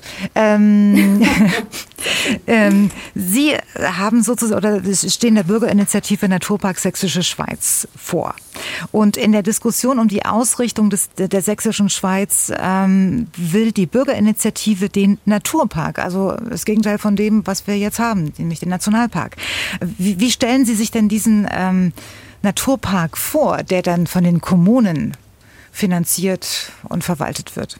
Ja, da kann ich vielleicht gleich noch mal ein bisschen was zur Entstehungsgeschichte der Bürgerinitiative sagen. Wir haben uns jetzt tatsächlich angesichts des Waldbrandes gegründet, ähm, um vielleicht auch noch mal den Zuhörern ähm, das ein bisschen deutlich zu machen, dass der Nationalpark, das klingt jetzt immer alles so schön, ne, aber der Nationalpark hat tatsächlich auch bestimmte oder na, sagen wir es mal so, die Nationalparkverordnung verursacht auch im Naturraum Probleme oder Problemfelder, die natürlich auch den Anwohnern oder den Einwohnern, auch den Unternehmen vor Ort sozusagen teilweise natürlich auch ja, bekannt sind. Also das heißt, der Nationalpark war auch schon vor dem Waldbrand nicht unbedingt unumstritten. Das liegt daran, dass, der, dass die sächsische Schweiz ähm, eine Kulturlandschaft ist. Das heißt, also wir haben es damit zu tun, dass wir ähm, seit, ja, gibt es jetzt keine ganz gesicherten ähm, Zahlen, aber seit dem 12., 13. Jahrhundert wird, äh, ist es in irgendeiner Form besiedelt, es wird genutzt, es ist sozusagen immer zunehmend auch genutzt worden, die Region. Ähm, und seit dem 19. Jahrhundert setzte auch eine Art Fremdenverkehr ein. Ne? Also das heißt, wir haben jetzt keine unberührte, ähm, völlig abgeschiedene Landschaft vor uns, sondern wir haben tatsächlich eine sehr strukturierte Landschaft und äh, ein Nationalpark ist eigentlich immer eine Region, die sehr weit ab von Besiedlungen liegt, die unzerschnitten ist von Straßen oder äh, ich sag mal sowas wie eine Winterbergbau, die wird es jetzt kaum geben ne? in, einem, in einem richtigen Nationalpark. Also das heißt, ähm, das sind meistens abgeschiedene Gebiete, wo man dann natürlich, und das Stichwort ist jetzt hier noch gar nicht so gefallen, um es vielleicht ein bisschen allgemein verständlicher zu machen, in einem Nationalpark lässt man sozusagen Natur Natur sein, was ja wirklich auch eine gute Idee ist. Ähm, in einem Naturpark kann der Mensch noch agieren. Das heißt, er kann noch eingreifen, er kann, das Stichwort viel schon ein paar Mal, einen Waldumbau betreiben. Er kann aber auch ja, andere forstliche Maßnahmen ja, durchführen. Das ist vielleicht so äh, der Ansatzpunkt, den wir auch gewählt haben, wo wir gesagt haben, es muss jetzt was passieren. Wir können diese Situation, die mit den Waldbränden irgendwie auch so hochgekocht ist, jetzt nie unkommentiert lassen. Vielleicht doch mal so ein bisschen zur Einordnung für die so, Zuhörer. Und jetzt, jetzt nochmal die Frage, wie stellen Sie sich diesen Naturpark denn vor? Also es ist schon so, dass wir sagen, ähm, äh, die Frage der Finanzierung, also wir haben das auch in unserer Petition so ähm, ja, äh, hingeschrieben, wir möchten nicht, dass die Kommunen ähm, das einzeln äh, für sich, jede einzelne Kommune in irgendeiner Form seinen kleinen Teil dort verwaltet, sondern es soll schon ein ja, es soll insgesamt verwaltet werden und wir haben auch die Position, wir arbeiten auch gerade dran, zu sagen, es ist so eine einzigartige Landschaft. Dort können wir auch über andere Finanzierungskonzepte nachdenken. Also wieso, na, wieso kann das nicht mal eine Sonderform sein für diese Landschaft? Ähm, einfach weil, und das ist wirklich unser Kernpunkt, weil die Probleme, die durch die Nationalparkverordnung ähm, sozusagen entstehen, die müssen ja in irgendeiner Weise thematisiert werden. Und der Innenminister hat es gesagt, er kann fast keinen Unterschied feststellen, aber das liegt ja letztendlich sozusagen an auch vielen Kompromissen, die aber zunehmend, und so ist es auch das Gefühl für viele Bürger und Bürgerinnen, die zunehmend sozusagen natürlich auch mehr und mehr eingeschnitten werden. Ne? Herr Burmeister, und, wollte sich kurz dazu äußern, ähm, Frau Ofsian? Ich wollte dazu sagen, dass, dass äh, die Bürgerinitiative aus, aus unserer Wahrnehmung heraus schon die Sorgen und auch Ängste äh, der Menschen vor Ort, zumindest vieler Menschen vor Ort auch, auch mit aufgreift und, und äh, mit den Vorschlägen. Und ich habe im Herbst ja auch unter anderem die ersten zehn ja, Vorschläge und Maßnahmen gelesen, dort, dort viele Dinge auch, auch kommuniziert, die den Menschen der sächsischen Schweiz auch am Herzen liegen. Und insofern sehe ich dort auch mit der Bürgerinitiative schon, schon viele Schnittmengen auch, äh, ja. äh, die, die wir dort auch wirklich ernst nehmen. Und, und wir haben uns ja gemeinsam auch vorgenommen, wir waren schon in Gesprächen. Ich bin jetzt neu ab 1. Mai. Ich denke, wir, wir werden auch bald Gespräche führen.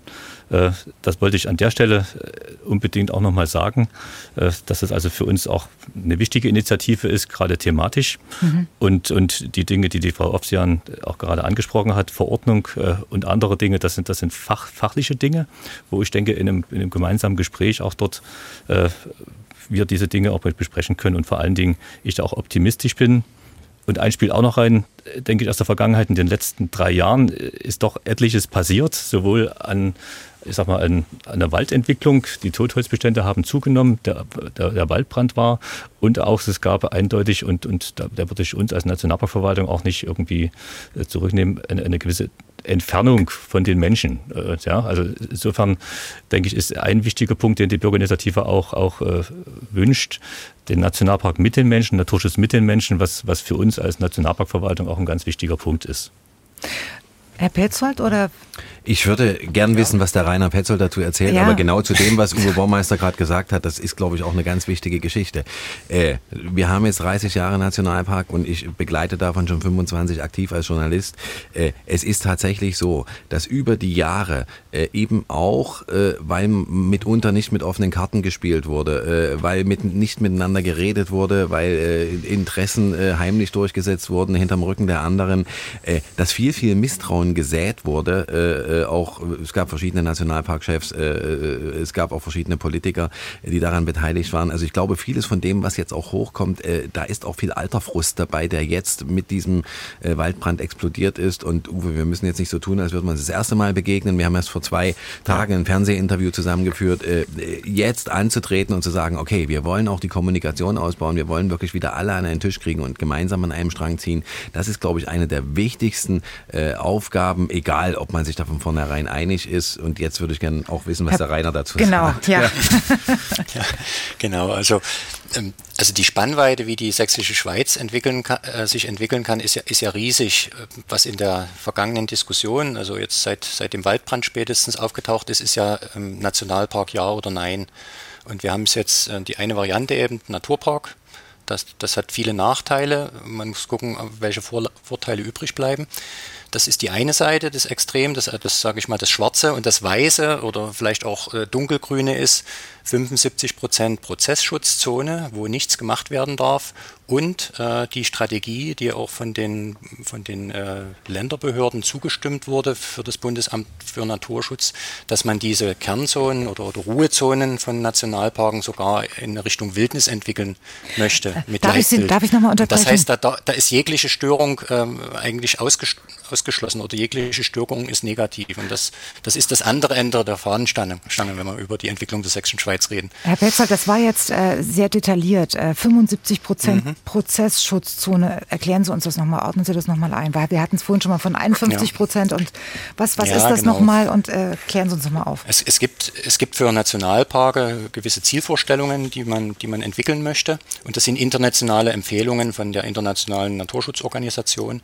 Und da haben sich die deutschen Nationalparke, die in dem Dachverband Nationale Naturlandschaften gemeinsam zusammenarbeiten, das Ziel gesetzt, dass Nationalparke in Deutschland eigentlich diese 75 Prozent Prozessschutzzone haben müssen, damit also da, äh, diese internationalen Kriterien erfüllt werden. Ja, genau, genau, das ist so eine Zertifizierung international und diesen Status möchte man gern haben.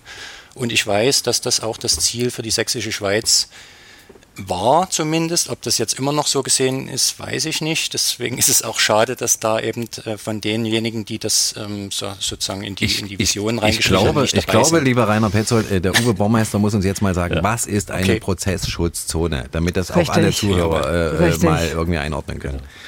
Also ich würde vorher noch mal auf eine andere. Äh, Sagen Sie mal ganz kurz Prozessschutzzone. Prozessschutzzone ist, ist eine Zone, wo die Natur ohne Eingriff oder Gestaltung des Menschen sich selbstständig entwickeln kann, aber die Natur ja, und insofern ist Prozessschutzzone nicht gleich Betretungsverbot, sondern in der Prozessschutzzone gibt es viele auch Erholungsrouten, Erholungswege, die sind festgelegt. Okay. Und es gibt auch Möglichkeiten, äh, die Erholungs- und das Naturerleben zu gewährleisten. Also das will ich in der Runde mal sagen, dass Prozessschutz nicht gleichzeitig heißt kein Mensch, sondern wirklich eine betreute Naturentwicklung durch die Nationalpark betreute Naturentwicklung. Und eins ist noch wichtig, vielleicht für, für, die, für die Hörer.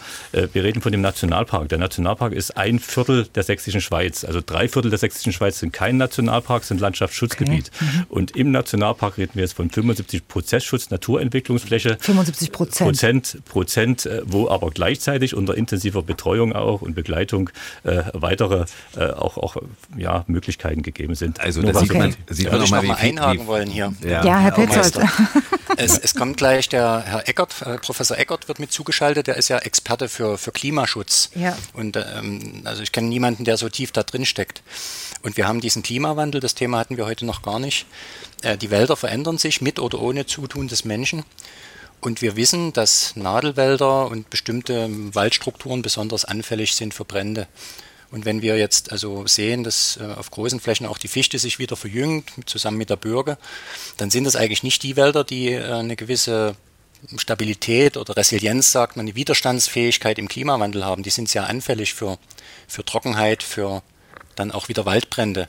Mhm. Und das ähm, ist ein Prozess und, und, und das heißt aber, dieser Prozess, den muss man so laufen lassen. Da sagt man, okay, ungelenkte Entwicklung steht im Nationalpark drin, ist uns egal. Und da haben wir ein Problem damit. Wenn wir genau wissen, dass ein Wald wieder heranwächst, der anfällig ist im Klimawandel, da haben wir ein Problem damit und das hängt dann genau mit diesen 75 Prozent Prozessschutzzone zusammen, dass man da eben keine Eiche pflanzen kann, keine Linde, keine Baumarten, die vielleicht besser angepasst sind an die künftige Entwicklung. Also das ist vielleicht nochmal ganz wichtig. Da geht es wirklich um die Naturentwicklung. Das sind also mal, naturschutzfachliche und, und forstliche auch äh, Rahmenbedingungen für die Natur links und rechts der Wege. Äh, wichtig ist aber nochmal für mich äh, dar, darzustellen und, und äh, Herr Petzold, wir haben ja gestern auch in der AGW gemeinsam zusammengesessen, dass es genau auch in den Prozessschutzflächen darum geht, Erholungswege zu unterhalten, zu abzustimmen. Also insofern, das äh, denke ich für die Hörer, die, die nicht so nah am Thema dran sind, ist ja. das wichtig, dass wir hier davon reden, mhm. wie die Natur sich selbst entwickelt, wie wir als Menschen diese Entwicklung mitgestalten oder eben nicht mitgestalten in diesen, in diesen Flächen. Und da, da ist es mir auch wichtig, gerade mit, mit Experten wie Herrn Petzold und anderen dann gemeinsam die Dinge äh, zu betrachten. Und ich bin da optimistisch, dass unter dem gegebenenfalls Bedingungen als Nationalpark und der Herr Petzold hat jetzt Fachbegriffe wie Wildnisgebiet angesprochen, ja, als Nationalpark äh, diese Möglichkeiten gegeben sind, die Funktion und die äh, Angebote äh, zu entwickeln können wir vielleicht auch noch mal hören, was, was äh, äh Hanka Ofsian dazu sagt, äh, weil sie ich haben wir ja vorhin... Ja, das ist wirklich gar nicht so einfach, man ist sozusagen zugeschaltet, man, man ja. hört zu. Nein, also grundlegend möchte ich natürlich äh, sagen, dass wir auch als Bürgerinitiative, und das war eigentlich auch eines unserer ersten Ziele, wir wollten die Diskussion darüber anstoßen. Wir haben die Probleme, wir sehen das, also wir haben zum Beispiel diese äh, großen Flächen abgestorbener Fichtenbestände. Ähm, und da müssen wir drüber reden. Warum ist das so? Ne? Es ist eben im Nationalpark so, es wird nie eingegriffen, der erste Borkenkäferbaum wird nie entfernt. Und das ist das, also ich versuche auch so ein bisschen ein Stimmungsbild von der Bevölkerung wiederzugeben, die das natürlich auch beobachten. Also es sind ja Menschen, die mit ihrem Wald oft aufgewachsen sind oder den kennen. Und dann, dann, dann ist das natürlich äh, für viele unverständlich. Und ähm, ich sage mal, das hat sich jetzt nicht unbedingt, also möchte ich auch gleich sagen, natürlich, wir stehen im engen Kontakt auch mit Herrn Burmeister. Es gibt viele Gespräche auch, hat auch im Vorfeld viele Gespräche gegeben. Also wir werden jetzt hier nicht mit unserem Stimmungsbild oder auch mit unseren Forderungen ähm, äh, letztendlich nicht gehört.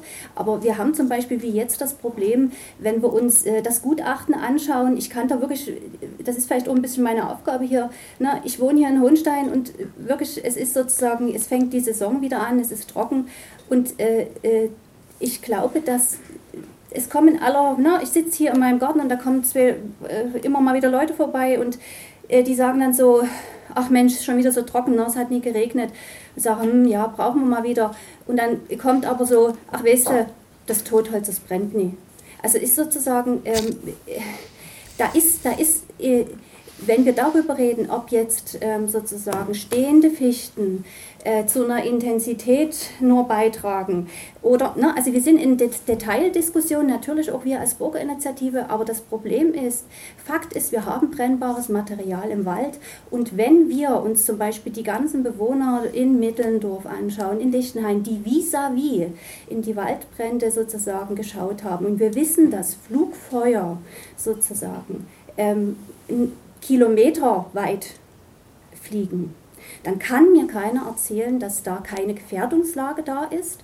Und wir wissen auch, dass wir diese Gefährdungslage in der nächsten Zeit nicht in den Griff kriegen, weil wir können, das ist jedem klar, wir können nicht überall jetzt anfangen, sozusagen um die Ortslagen, wie wollen wir das machen, das Totholz beräumen, Prozessschutzflächen dort wieder zurück und eher ähm, sozusagen Pflegezonen einrichten, das sind ja alles lange Prozesse und wir sind schon wieder mittendrin. Und das ist das, das macht tatsächlich viele auch ähm, auch wütend, ne? das ist so. Und wir versuchen das natürlich auch als Bürgerinitiative irgendwie zu transportieren. Aber Hanka, ohne, wenn, ich das, uns, wenn, ja. ich, wenn ich kurz dazwischen, äh, genau das ist jetzt meine Beobachtung als Journalist, als Beobachter mhm. äh, und auch als einer, der sein Herz an dieses Gebirge verloren hat, gebe ich ja ganz offen zu.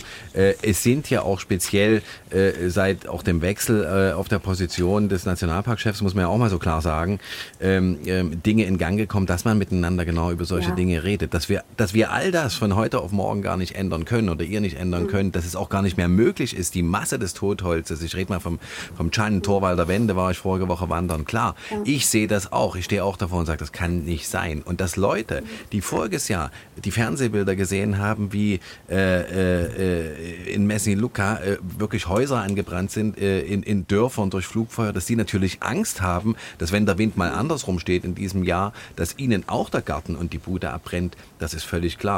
Aber es geht doch jetzt wirklich darum, wie findet man einen Konsens, wie findet man gemeinsame Wege äh, und wie, und ich glaube, das hat sich Uwe Baumeister auch auf die Fahnen geschrieben und ich weiß, dass auch der Rainer da einer ist, der, der da gern argumentiert, wie kann man jetzt wirklich äh, auch mit der Öffentlichkeit reden, Stichwort Kommunikation, nicht nur von den Behörden untereinander, sondern wie kann man den Leuten draußen wirklich erklären, äh, was bedeutet Holz, was macht Holz, was macht es nicht, was wissen wir, was wissen wir nicht.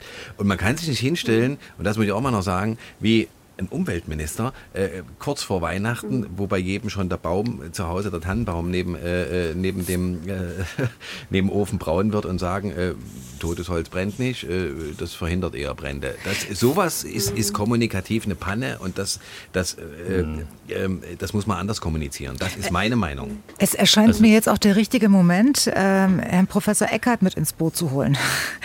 Den Chef des BUND in Sachsen und Experte für Klimaschutz. Ein wunderschönen guten Abend, Herr Professor Eckert. Hallo in die Runde. Hallo.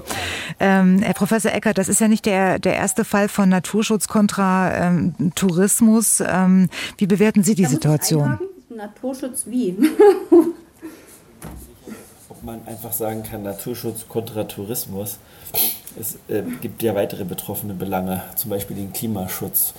Es haben leider gerade in Sachsen ein paar Leute sich angewöhnt, Naturschutz und Klimaschutz jetzt als Gegen Spieler vor allem zu begreifen wegen einzelner, wirklich vereinzelter Konflikte, die es mal geben kann, beispielsweise weil bestimmte Vogelarten durch Windräder betroffen sein können, aber im Grunde genommen weisen Natur- und Klimaschutz und auch weitere Umweltprobleme, die genauso bedrängend sind und genauso bedrohlich sind, in eine ähnliche Richtung, weil sie interagieren und weil sie auch von ähnlichen Treibern vorangetrieben werden. Also machen wir es konkret jetzt hier. Ähm, wir haben jetzt eben, ich habe ja natürlich leider jetzt äh, familiär bedingt, äh, bin ich erst jetzt dazugekommen, habe ich die Diskussion nicht gehört. Wenn wir jetzt über ähm, also ich bin Jurist, Philosoph und Soziologe, ja, ich äh, habe vielleicht eine andere Art jetzt zu reden als viele der, der Anwesenden, weil ich über politische Maßnahmen normalerweise ähm, forsche und arbeite oder politisch-rechtliche Maßnahmen. Wenn wir jetzt über Totholz reden, dann ist das ja nicht nur ein Anliegen des Naturschutzes, das im Wald zu belassen und nur jetzt, also um zum Beispiel jetzt Löscharbeiten zu ermöglichen entlang von Wegen oder entlang von Siedlungen eben, um ein Übergreifen von Feuer jetzt zu vermeiden, äh, zu beräumen. Das ist auch ein Anliegen des Klimaschutzes, weil ein artenreicher, naturnaher Wald, der ist nicht nur für die Biodiversität höchst wichtig, der ist auch für den Klimaschutz höchst wichtig. Wir müssen, also wenn wir die rechtsverbindlichen internationalen Biodiversitäts- und Klimaziele erreichen wollen, fundamentale Dinge ändern. 1,5 Grad ist die Begrenzung, die vorgegebene für die globale Erwärmung gegenüber dem vorindustriellen Temperaturniveau in Artikel 2 Absatz 1 Pariser Klimaabkommen für alle Staaten dieser Welt. Und die CBD, also die UN-Biodiversitätskonvention von 1992-93, schreibt vor, in ihrem Artikel 1 den Biodiversitätsverlust zu stoppen. Ja, das treten wir, man muss es so sagen, mit Füßen ja, als Weltgemeinschaft und eben auch in Deutschland. Können, können, können wir wieder konkret zum Totholz kommen, bitte? Sonst, sonst, sonst sind das zu viele Zahlen. Ich, ich würde gerne hier erwidern dem Herrn Eckert, weil ich, ich freue mhm. mich, dass er diese Argumente bringt, die mir auch ja. im Kopf rum, rumgehen. Warum werde ich jetzt unterbrochen? Oh, Entschuldigung, dann vor allem Zahlen. Äh, ich, ich, habe doch, ich habe doch gar nicht viele Zahlen verwendet. Also ich meine, ich bin die ganze Zeit nicht dabei gewesen, das darf ich doch vielleicht mal zwei, drei Minuten was sagen. Ich wollte jetzt keinen Monolog halten. Herr Professor Eckert, ähm, machen Sie wir, weiter. Haben, wir haben zwei wir haben zwei Verpflichtungen, 1,5 Grad Grenze einhalten, Biodiversitätsverlust stoppen. Dafür brauchen wir naturnahe, intakte Wälder. Ähm, wir brauchen natürlich auch null fossile Brennstoffe und sehr viel weniger Nutztierhaltung. Wir müssen aber auch, also nicht nur die Biodiversität als solche erhalten und zwar besser erhalten als bisher, bisher sinkt sie weiterhin, äh, sondern wir müssen auch ein paar Emissionen, ein paar, paar, wir müssen CO2 im Wald speichern und das gelingt mit naturnahen Mischwäldern, nicht mit monokulturellen äh, Wäldern. Insofern ähm, müssen wir, brauchen wir grundlegenden Waldumbau. Und wenn wir das schaffen, dann werden auch Brände sehr viel unwahrscheinlicher werden in Zukunft. Zukunft. Vielleicht also vielen Dank. Ich würde jetzt hier einhaken. Herr Petzold, ja. Wenn ich darf. Genau. Also diese, diese Ziele des Nationalparks, wir haben viel über Erholungsleistungen gesprochen, über Naturschutz. Aber international, das hat Herr Eckert jetzt schön ausgeführt, gibt es diese Biodiversitätsziele und diese Großschutzgebiete, die eingerichtet werden, sind also nicht äh, dafür da, dass man einfach das sich irgendwie entwickeln lässt, sondern das ist auch in der IUCN, in dieser internationalen Organisation festgeschrieben, diese Großschutzgebiete sollen auch dem Zweck dienen, Biodiversität zu sichern oder sich entwickeln zu lassen. Und das ist eben genau das Thema Waldumbau, was wir schon angesprochen hatten. Wir müssen genau analysieren, wie hat sich eigentlich der Wald in den letzten 30 Jahren in der sächsischen Schweiz entwickelt.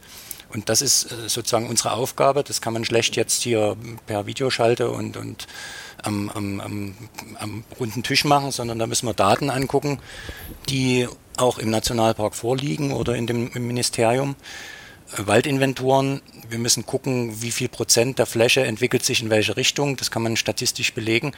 Und dann müssen wir entscheiden, äh, wo werden Biodiversitätsziele ähm, wo entwickelt sich der, der Wald in diese Richtung? Das sind vor allen Dingen natürlich die Basaltkuppen und Gebiete, wo, wo das also von Natur aus gut läuft, aber es gibt eben doch Gebiete, wo die Fichte als Monokultur, man kann noch die Birke dazu nehmen, wieder hochwächst. Und das ist nicht der klimaresiliente Wald, den wir eigentlich brauchen. Aber lieber Herr Petzold, darf ich da noch mal ganz kurz nachfragen? Äh, äh, wir gehen doch davon aus, dass in sechs Monaten, sieben Monaten Arbeit all das eine Expertenkommission äh, äh gemacht hat. Oder hat sie das nicht gemacht?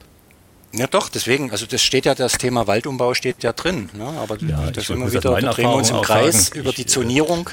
Waldumbau ist in Naturzone nicht vorgesehen. Ja. Herr Petzold, der Herr Burmeister würde gerne noch was dazu sagen. Und ich würde gerne, bevor Sie äh, loslegen, ja. Herr Burmeister, ähm, wir, wir, reden ja immer so selbstverständlich von Waldumbau. Was, was steckt da eigentlich dahinter? Was, was braucht es für diesen Waldumbau? Der Waldumbau ist, ist die Entwicklung insbesondere unserer, unserer vorhandenen äh, Reihenbestände, Nadelholzreihenbestände hin zu klimaangepassten und stabilen heutzutage Mischwäldern. Ja. ja äh, und diese Aufgabe Waldumbau steht in Sachsen eigentlich seit 1990 ganz konkret auch. Es wird also seit 33 Jahren mittlerweile in ganz Sachsen. Das ist, Sachsen ist das Bundesland, wo wahrscheinlich auch am umfangreichsten investiert wird in den Waldumbau, äh, dieser, dieser Waldumbau vorangetrieben. Und, und ich habe ja, bevor ich die Aufgabe im Nationalpark übernehmen durfte, den Forstbezirk Neustadt viele Jahre geleitet. Wir haben dort 18.000 Hektar Staatswald äh, auch in Bewirtschaftung, in Betreuung und in Entwicklung äh, gehabt und haben als einer der Forstbezirke, die, die auch sehr viel Waldumbau, Pflanzung für Waldumbau realisieren konnten. Äh, jedes Jahr um die 140 Hektar Waldumbau, Pflanzung für Waldumbau realisiert. Das heißt mhm. ungefähr ein Prozent äh, der Fläche realisiert. Insofern ja, Waldumbau, auch gerade im Zusammenhang mit Brandschutz äh, und Waldentwicklung auch, auch im Nationalpark grundsätzlich ein Thema, allerdings in Orientierung auch, auch äh, zum Beispiel an den vorhin schon beschriebenen Zonen. Und ich denke, äh, wir haben mit dem Expertengutachten auch wichtige Hinweise, wo wir Schwerpunkte setzen können, wo wir äh, die richtigen Maßnahmen an der richtigen Stelle realisieren. In dem Fall ist, ist Brandschutz auch im Vordergrund. Und eins will ich vielleicht auch noch einhaken, äh, Thorsten, weil du vorhin auch, auch, auch unseren, meinen Minister Günther angesprochen hattest. Äh, ich nehme der, ich habe bis jetzt in, der, der, der nicht heutigen Diskussion, sondern in den letzten drei Jahren gemerkt, dass wir sehr viel mit kurzen Botschaften arbeiten, wo, wo, wo Schlagworte gesprochen werden, teilweise eben auch, auch äh, nur bestimmte Worte aus Interviews herausgenommen werden. Ich, ich, meine Erfahrung auch jetzt nach vier Wochen, auch vorher ist, dass wir in der Region eine große Unterstützung auch haben. Durch den Herrn Günther, mhm. durch unseren Minister äh, und, und äh, ich also das, insofern auch Das wollte ich auch gar nicht, muss ich gleich weiß, mal dazu sagen, gar nicht. Ich versuche jetzt auch nur zu verschlagworten ne? und, und, und, also und, und, das Problem, und bringe, und bringe ja. das mit, was ich dann von außen höre. Ich fand es einfach ja. zu dem Zeitpunkt, während eine Kommission noch tagt und sich nicht äußert, wohlweislich nicht äußert, einfach eine höchst unglückliche ich Zeit. Das, ich habe das bei anderen Themen auch erlebt, wo, ja. wo, wo, wo, im Rahmen eines Gesprächs mit Feuerwehrleuten, anderen, auch Wissenschaftler äh, gesagt haben, es ist kein Vollfeuer gewesen. Gleichzeitig brannten die Bäume bis zur Krone. Ich wusste, ich weiß, was ein Vollfeuer ist. Das, das verteilt sich von Krone zu Krone. Das ist nicht passiert. Aber für, für, den, für den normalen äh, Einwohner war natürlich ein brennender Baum ein Vollfeuer. Also insofern äh, ist immer das Problem. Okay. Mehr Sensibilität. Lass, Sensibilität. Genau. Ich würde noch mal jetzt zurückkommen äh, auf ähm, Professor Eckert und er ist Experte für Klimaschutz und äh, das ist ja auch ein, ein völlig neuer Aspekt, der vor 30 Jahren noch nicht ganz so im Fokus stand, wie, wie er es heute ist. Das muss man ja auch ehrlicherweise sagen. Und Herr Professor Eckert, wenn, wenn ich das Ganze jetzt richtig verstanden habe, ähm, Waldumbau ist nötig, aber der passiert ja nur, wenn, wenn der Mensch eingreift. Waldumbau ist in zweifacher Hinsicht nötig. Wenn ich es jetzt aus einer, äh, wenn ich aus einer, äh, aus einer Klimasicht sehe, gleichzeitig aber die Biodiversität mit im Blick habe, ich muss einerseits tatsächlich Emissionen binden, ja. gleichzeitig muss ich den Wald aber auch oder überhaupt Ökosysteme anpassen daran, dass der Klimawandel gar nicht mehr völlig zu verhindern ist, sondern er in vollem Gange ist. Wir haben ja bereits massive äh, globale Erwärmung und das eine wie das andere äh, muss Hand in Hand gehen. Das ist allerdings durchaus vereinbar, weil eben ein naturnaher Mischwald sowohl mehr Emissionen äh, speichert, mehr Treibhausgase speichert, als es ein, ein monokultureller Fichtenwald tut. Ähm, äh, gleichzeitig ähm, kann aber auch auf diese Weise ein resilienterer Wald entstehen, der eben mit hohen Temperaturen besser klarkommt. Gleichzeitig ähm, müssen wir ein bisschen aufpassen, dass wir uns natürlich nichts vormachen. Was auch immer wir für einen Waldumbau machen, der muss eben tatsächlich klarkommen mit einfach höheren Temperaturen als in der Vergangenheit. Mhm. Der Wald, den wir da bauen, was ebenfalls klar ist, was die meisten Anwesenden sicherlich genauso gut oder besser gesagt noch besser als ich wissen, dass das alles ein, ein langfristiger Prozess ist und ein grundlegendes Problem bei diesen ganzen Nachhaltigkeitsfragen in Deutschland ist, also da wäre jetzt auch ich als Soziologe wieder gefragt, dass wir halt diese ganzen Umbauprozesse viel zu langsam angehen, ne? dass wir viel zu sehr beim Status quo immer verharren, dass wir reden, reden, reden, viele schöne Radiosendungen, Podien, Ministerrunden und so unseren schönen Föderalismus haben, ja, weil wir zum Teil gar nicht merken, dass wir viele Dinge in Deutschland gar nicht mehr entscheiden können, sondern auf EU-Ebene die wesentlichen Weichen gestellt werden müssten oder auch werden. Und es geht einfach alles zu langsam. Und gerade beim Waldumbau könnte man paradigmatisch sehen, wie wichtig es eigentlich gewesen wäre, da früher äh, systematisch anzufangen. Jetzt haben wir einfach das Problem, ja, dass wir einen Wald haben, der eben massive Schwierigkeiten zum Beispiel mit der Trockenheit hat. Äh, gestatten Sie mir noch mal diese ähm, Frage, warum ähm, brennt jetzt eine, eine, eine Fichte besser als eine Eiche oder, oder eine Buche? Ich bin ja Geisteswissenschaftler und kein äh, Ich, ich habe jetzt auch Herrn Burmeister angeguckt. Okay, ja. Ich wusste jetzt auch nicht genau, wen Sie angesprochen haben. Okay. Das konnte aber der Herr Professor nicht sehen. Ja, ja. genau. Ne? Also, also eine Fichte brennt natürlich besser, weil, weil, weil sie auch mehr Harz hat, weil, weil, weil auch das Feinreisig auch anders ist als bei Laubbäumen. Ja. Äh, die dünn, wenn man eine Fichte betrachtet, dann sind Nadeln dann einfach mal dünne Äste, wesentlich viele dünne Äste und äh, die, die Situation, die wir jetzt nicht nur im Nationalpark, sondern eigentlich sachsenweit haben, ist ja, ist ja das Absterben der Fichte, weil die Fichte dort, wo sie angepflanzt ist vor vielen Jahren. Die Kollegen haben damals alles richtig gemacht unter den damaligen Bedingungen vor 70, 80 das Jahren. Das muss man wahrscheinlich muss man auch immer, so sagen, wieder so ja. Das war ja, damals so. Das genau. war damals so. Äh, aber heutzutage haben wir andere Erkenntnisse. Wir haben den Klimawandel. Äh, wir haben ein, ein rasantes Fichtensterben in den Bereichen, was wir selbst als Förster zwar vermutet hatten, aber in dieser Geschwindigkeit nicht. Und damit entstehen natürlich viele Totholz äh, auch äh, Situationen, wo also auch abgestorbene Fichten und, und, und, und, Reisig äh, entsteht. Ja, das entsteht auch bei, bei Laubbäumen in dieser Dimension nicht.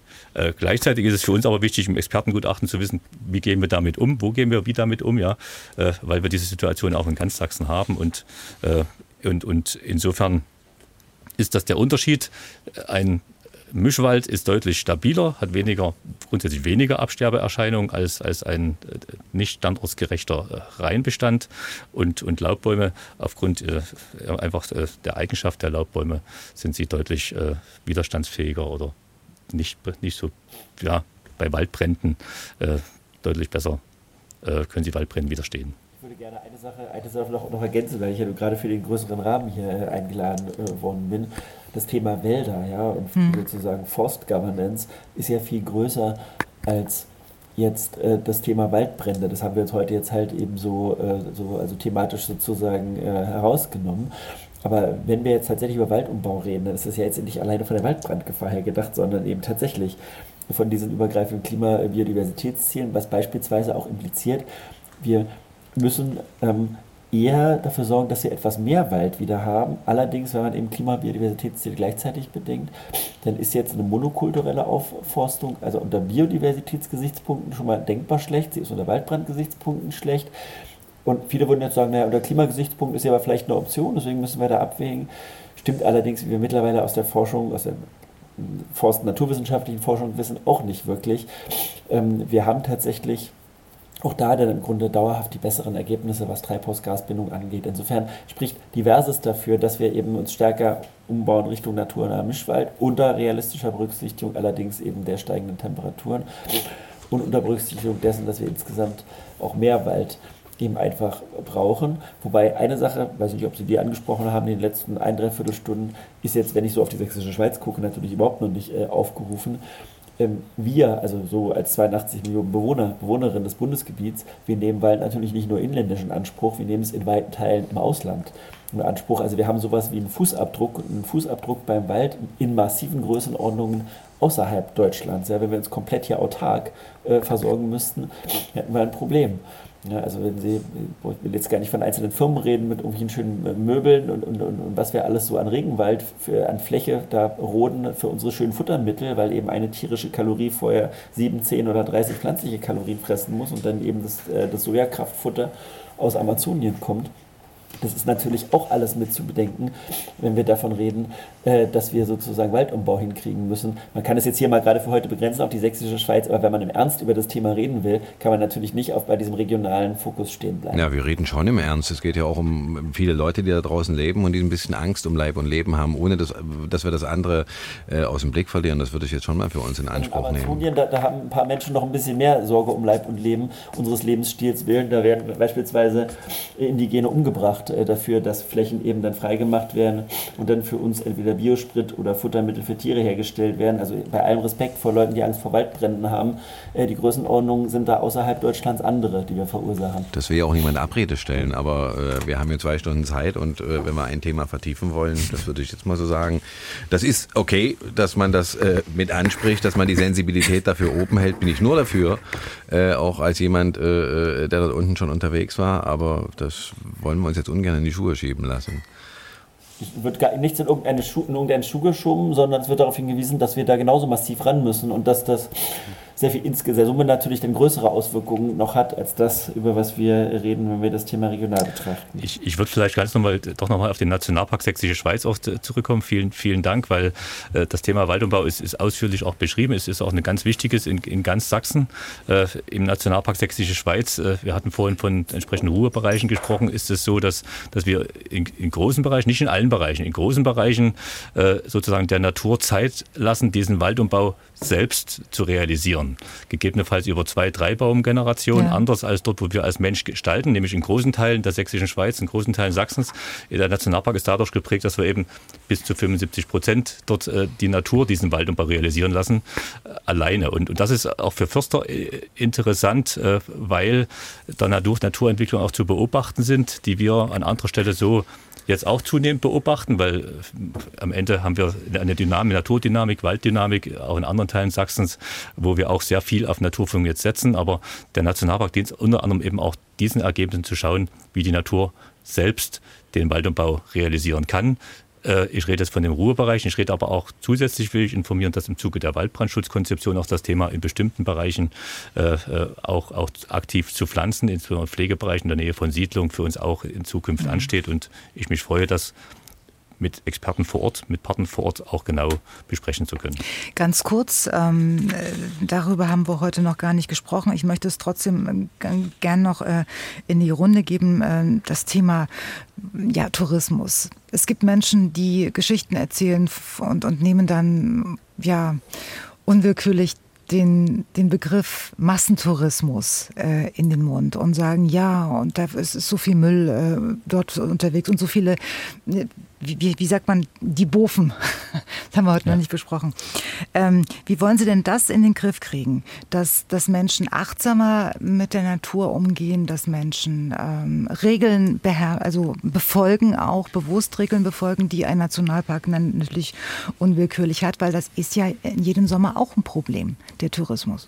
Ja, also zum einen gibt es äh, sehr gute Partnerschaften in der Region mit Verbänden, Tourismusverband, mit den Kommunen, wo man gemeinsam auch, auch kommunizieren muss und auch gemeinsam Konzepte entwickelt. Wir als äh, Sachsenforst für den Nationalpark und das Landschaftsschutzgebiet bearbeiten aktuell ein Projekt äh, zur Besucher- und als Besucher der Erholungskonzeption, wo wir mit vielen Partnern versuchen, äh, Dinge zu entwickeln, wo wir Dinge verbessern, entwickeln können und am Ende Besucherströme auch, auch besser verteilen, mhm. äh, Dinge anbieten. Das zweite ist Kommunikation also die Besucher zu informieren, mhm. worauf sie achten sollen, zu sensibilisieren. Und das Dritte ist natürlich, äh, als Nationalpark, die Ranger spielen eine ganz wichtige Rolle, dass wir Menschen, die die Natur kennen, die die Menschen freundlich begrüßend auf der Fläche haben, sie hinweisen auf Regelungen und gegebenenfalls eben auch wirklich kontrollieren. Und das ist in der Sächsischen Schweiz ganz wichtig bei den über drei Millionen Besuchern, die wir allein im Nationalpark jedes Jahr haben, äh, dass wir hier ausreichend Personal auf der Fläche haben, um, um diese Dinge auch regulieren und, und betreuen zu können. Was halten Sie von höheren Strafen für diejenigen, die sich nicht daran halten? Also im, im, Einzelfall hilft das natürlich auch, insbesondere wenn es wirklich krasse Gefährdungen sind. Da rede ich jetzt von Feuer, äh, von Lagerfeuern, von das kommt Grillen ja auch nicht von ungefähr, äh, ja. im Wald, gegebenenfalls sogar noch zu Zeiten, wo, wo, wo, wo vielleicht sogar Waldsperrungen gelten, waldbrandbedingte Waldsperrungen. Wir haben in den letzten, in den letzten Jahren jedes Jahr äh, waldbrandbedingte Waldsperrungen gehabt, weil die Gefahr so groß war. Dann, dann, dann denke ich, äh, muss man wirklich richtig reagieren. Und ansonsten äh, natürlich auch dort, wo Dinge äh, ja, äh, ja, missachtet werden. Aber besonders denke ich, ist es wichtig, dass die Menschen das Gefühl haben, sie sind willkommen, weil ich denke, Menschen, die sich willkommen fühlen, halten sich auch für ganz, ganz anders an Regeln und akzeptieren die, erzählen die vielleicht auch weiter. Äh, insofern ist mein Anliegen das, was der Herr Schuster heute früh auch gesagt hat, oder nicht heute früh, sondern zu Beginn der Sendung. Schon so lange äh, her. Dass wir, dass wir die Menschen äh, gewinnen als, als Waldbrand- oder Waldschutzpartner. Mhm. Dass sie also gegenseitig darauf achten, selbst darauf achten, die Natur zu schützen. Das ist, denke ich, das auch, auch die beste Möglichkeit, äh, neben dem Einsatz unserer Ranger, der Partner und der Kommunikation. Thorsten. Da wird aber das Eichhörnchen allein nicht reichen. Äh, man muss ja, glaube ich, auch der Tatsache ins Auge sehen, ähm, dass die Hemmschwelle für bestimmte Dinge, das ist leider so, ja. äh, derartig gesunken ist. Ich, ich staune ja auch immer wieder, wenn ich im Gebirge unterwegs bin, nicht nur in der sächsischen Schweiz, auch anderswo, wer dort alles wo unterwegs ist und wie, äh, wo man vor 20 Jahren noch gesagt hätte, der hat ja überhaupt nichts verloren oder die. Und wenn es inzwischen wirklich Leute gibt, das sind ja verbürgte Geschichten, die in die Kahnsteinwurfe gehen und sich abends einen Pizzadienst in den Nationalpark bestellen, äh, dann fragt man sich doch wirklich, ob die noch alle Tassen im Schrank haben. Und davon gibt es ja nicht bloß drei oder vier, sondern leider Gottes äh, wären das immer mehr. Und wie wird man dieser Entwicklung Herr? Ich habe da auch kein Rezept dafür. Ich glaube, man kann nur immer wieder Leute ansprechen, ähm, ähm, wenn man sowas sieht und äh, dass es immer mehr Leute sind, die raus wollen, die Erholung suchen, die aus ihrem Büro raus wollen, die mal nicht in den Laptop gucken wollen, sondern irgendwie einen Wald sehen wollen, äh, das kann man ja auch niemandem verbieten, äh, in die Natur rauszugehen. Für meine Begriffe, und das ist wirklich nur mein persönlicher Eindruck der letzten Jahre, sind es in der sächsischen Schweiz inzwischen viel zu viele Leute, die dort unterwegs sind. Nicht bloß auf den Parkplätzen, die völlig überfüllt sind, sondern generell auch auf den Wegen. Herr ja, insofern bedarf es einer wirklich guten Konzeption, um die Besucher zu begrüßen, am Ende auch äh, richtig zu lenken und zu leiten und zu betreuen in der Region. Äh, und am Ende muss man über die sächsische Schweiz vielleicht auch hinaus gucken, dass es weitere attraktive Ziele gibt in der Nähe von Dresden in Sachsen, die man zusätzlich bewirbt. Äh, wir haben in der sächsischen können, Schweiz noch eine Besonderheit. Den, den Zugang zu kontingendieren, dass, also dass man sagt, nur so und so viele Leute können da pro Tag rein. Kann man das? Ja, wer das, das kontrollieren? Das, das, kann ich mir jetzt äh, nicht vorstellen, äh, einfach, einfach aufgrund der Landschaften. Am Ende haben wir auch ein, ein freies Land mit freien Betretungsrechten mhm. für jedermann, was, was, denke ich, in Deutschland auch ein ganz hohes Gut ist. Äh, insofern, denke ich, ist, ist das keine Maßnahme, aber wir müssen uns Dinge überlegen, gemeinsam mit Tourismusverband. Am Ende haben wir gute Partner mit dem Bergsteigerbund. Äh, wir haben ja auch ganz besondere Erholungsnutzung, wenn ich an das Bergsteigen in der sächsischen Schweiz denke, das Klettern äh, bis hin zum Freiübernachten. Grundsätzlich äh, ist das Freiübernachten ja auch eine Art des Naturerlebens, was ganz besonders ist. Und wenn das, sagen wir, wenn das Natur freundlich oder ohne Schäden, ohne Konflikte erfolgt und nicht zu viel ist, dann ist das ja auch eine, eine, eine, ein Aber Sie Erlebnis, was, gerade, Sie was, die steuern, Verbund, ja? was die Verbundenheit. Mhm. Wir müssen auch, äh, also zu Freiburg nicht, aber zu anderen Dingen vielleicht Dinge entwickeln, wo wir es besser steuern Herr können. Petzold? Ja, zu den Boven möchte ich vielleicht ja. bloß kurz, die Zeit trennt ja ein bisschen, also ja. da sind wir im intensiven Austausch, auch ja. mit den Mitarbeitern von Herrn Burmeister. Also es gibt äh, da Konzeptionen, die in Vorbereitung sind und wir haben ja aktuell ähm, diese, diese, diese Sperre des Bovens im Frühjahr. Ne? Also das ist auch schon ein Ergebnis unserer Diskussion, genau. dass wir gesagt haben, wir müssen hier erstmal wieder klar Schiff machen und überhaupt erstmal wieder in die, in die Leute reinbekommen, dass hier bestimmte Regeln gelten. Und, und, und dort werden wir ansetzen, dass äh, die Regeln, wer, wer die Regeln einhält, der, der ist gerne willkommen zum Bofen und wer sich daneben benimmt, den, den wollen wir gar nicht haben. Also da müssen wir gucken, wie wir das regulieren können, dass da sozusagen nur die kommen, die auch keinen Ärger draußen machen. Herr Petzold, Bofen, schönes Wort. Ähm, wie erklären Sie das denen, die es noch nicht gehört haben? Boven ist das, das Freiübernachten in der sächsischen Schweiz, aber das ist eben nicht irgendwo wild mit Zelt oder mit Hängematte, sondern es gibt da festgelegte äh, Stellen, das sind in der Regel Felsüberhänge, 58 Stück. Und, und das ist eigentlich nur erlaubt im Zusammenhang mit Klettern. Ne? Genau. Also das ist nicht als Party gedacht für Abschluss äh, von, vom Junggesellenzeit oder sowas. Also nur wer klettert darf, darf auch Boven. So ist es derzeit in der Nationalparkverordnung geregelt, dass es im Zusammenhang mit dem Klettersport nur erlaubt also, ist. Also genau. wichtig ist, dass es im Nationalpark wirklich sehr, sehr streng geregelt ist, dass Freiübernachten nur an bestimmten Stellen zu bestimmten Funktionen und zu bestimmten Zeiten, wenn wir über den Nationalpark mhm reden. Also das äh, ist, denke ja, ich, auch für die ist eigentlich eine Ausnahme. Ne? Generell ja, ist das ist verboten, muss man vielleicht auch sagen. Generell, ist das Freiübernachten, Campieren Im Nationalpark verboten. ist es generell. Muss man eben auch sagen, ne? was, auch, was, auch, was auch Herr Schuster vorhin sagte. Äh, es gibt ja schon viele Dinge auch in diesem Nationalpark, die würde man woanders, in deutschen Nationalparks oder anderswo nicht finden. Und ich, ich glaube auch, äh, das mit dem Bofen, ich meine, das sind ja auch Einschränkungen gegen früher. Ich habe auch noch gefeuert in der Bofa, als es noch erlaubt war. Ne? Also man, man redet ja wirklich miteinander, man sucht nach Wegen, nicht nur in der AG-Wege. Das sind auch Dinge, nicht, dass der Eindruck entsteht, dass sich ja alle die Köpfe gegeneinander einhauen. Ne? Also es wird auch viel zusammengearbeitet in, in, in Arbeitsgruppen zwischen Nationalpark und äh, Bergsteigern und Naturschützern und Sächsischer Schweiz Initiative. Das muss man vielleicht auch mal sagen, damit, das, damit der Eindruck nach draußen richtig bleibt. Und ja. gerade mit äh, äh Rainer Petzold und Mitarbeitern von Uwe Baumeister vom Nationalpark haben wir auch vorige Woche im Wald gestanden und haben Kletterzustiege freigeschnitten. Ja, zusammen als Gemeinschaftsprojekt. Also das gibt's auch. Wunderbar. Ähm, schön, dass die Gäste jetzt sogar die Uhr im Blick haben, in dem Falle Herr Petzold, der uns gerade daran erinnert, dass wir nicht mehr viel Zeit haben.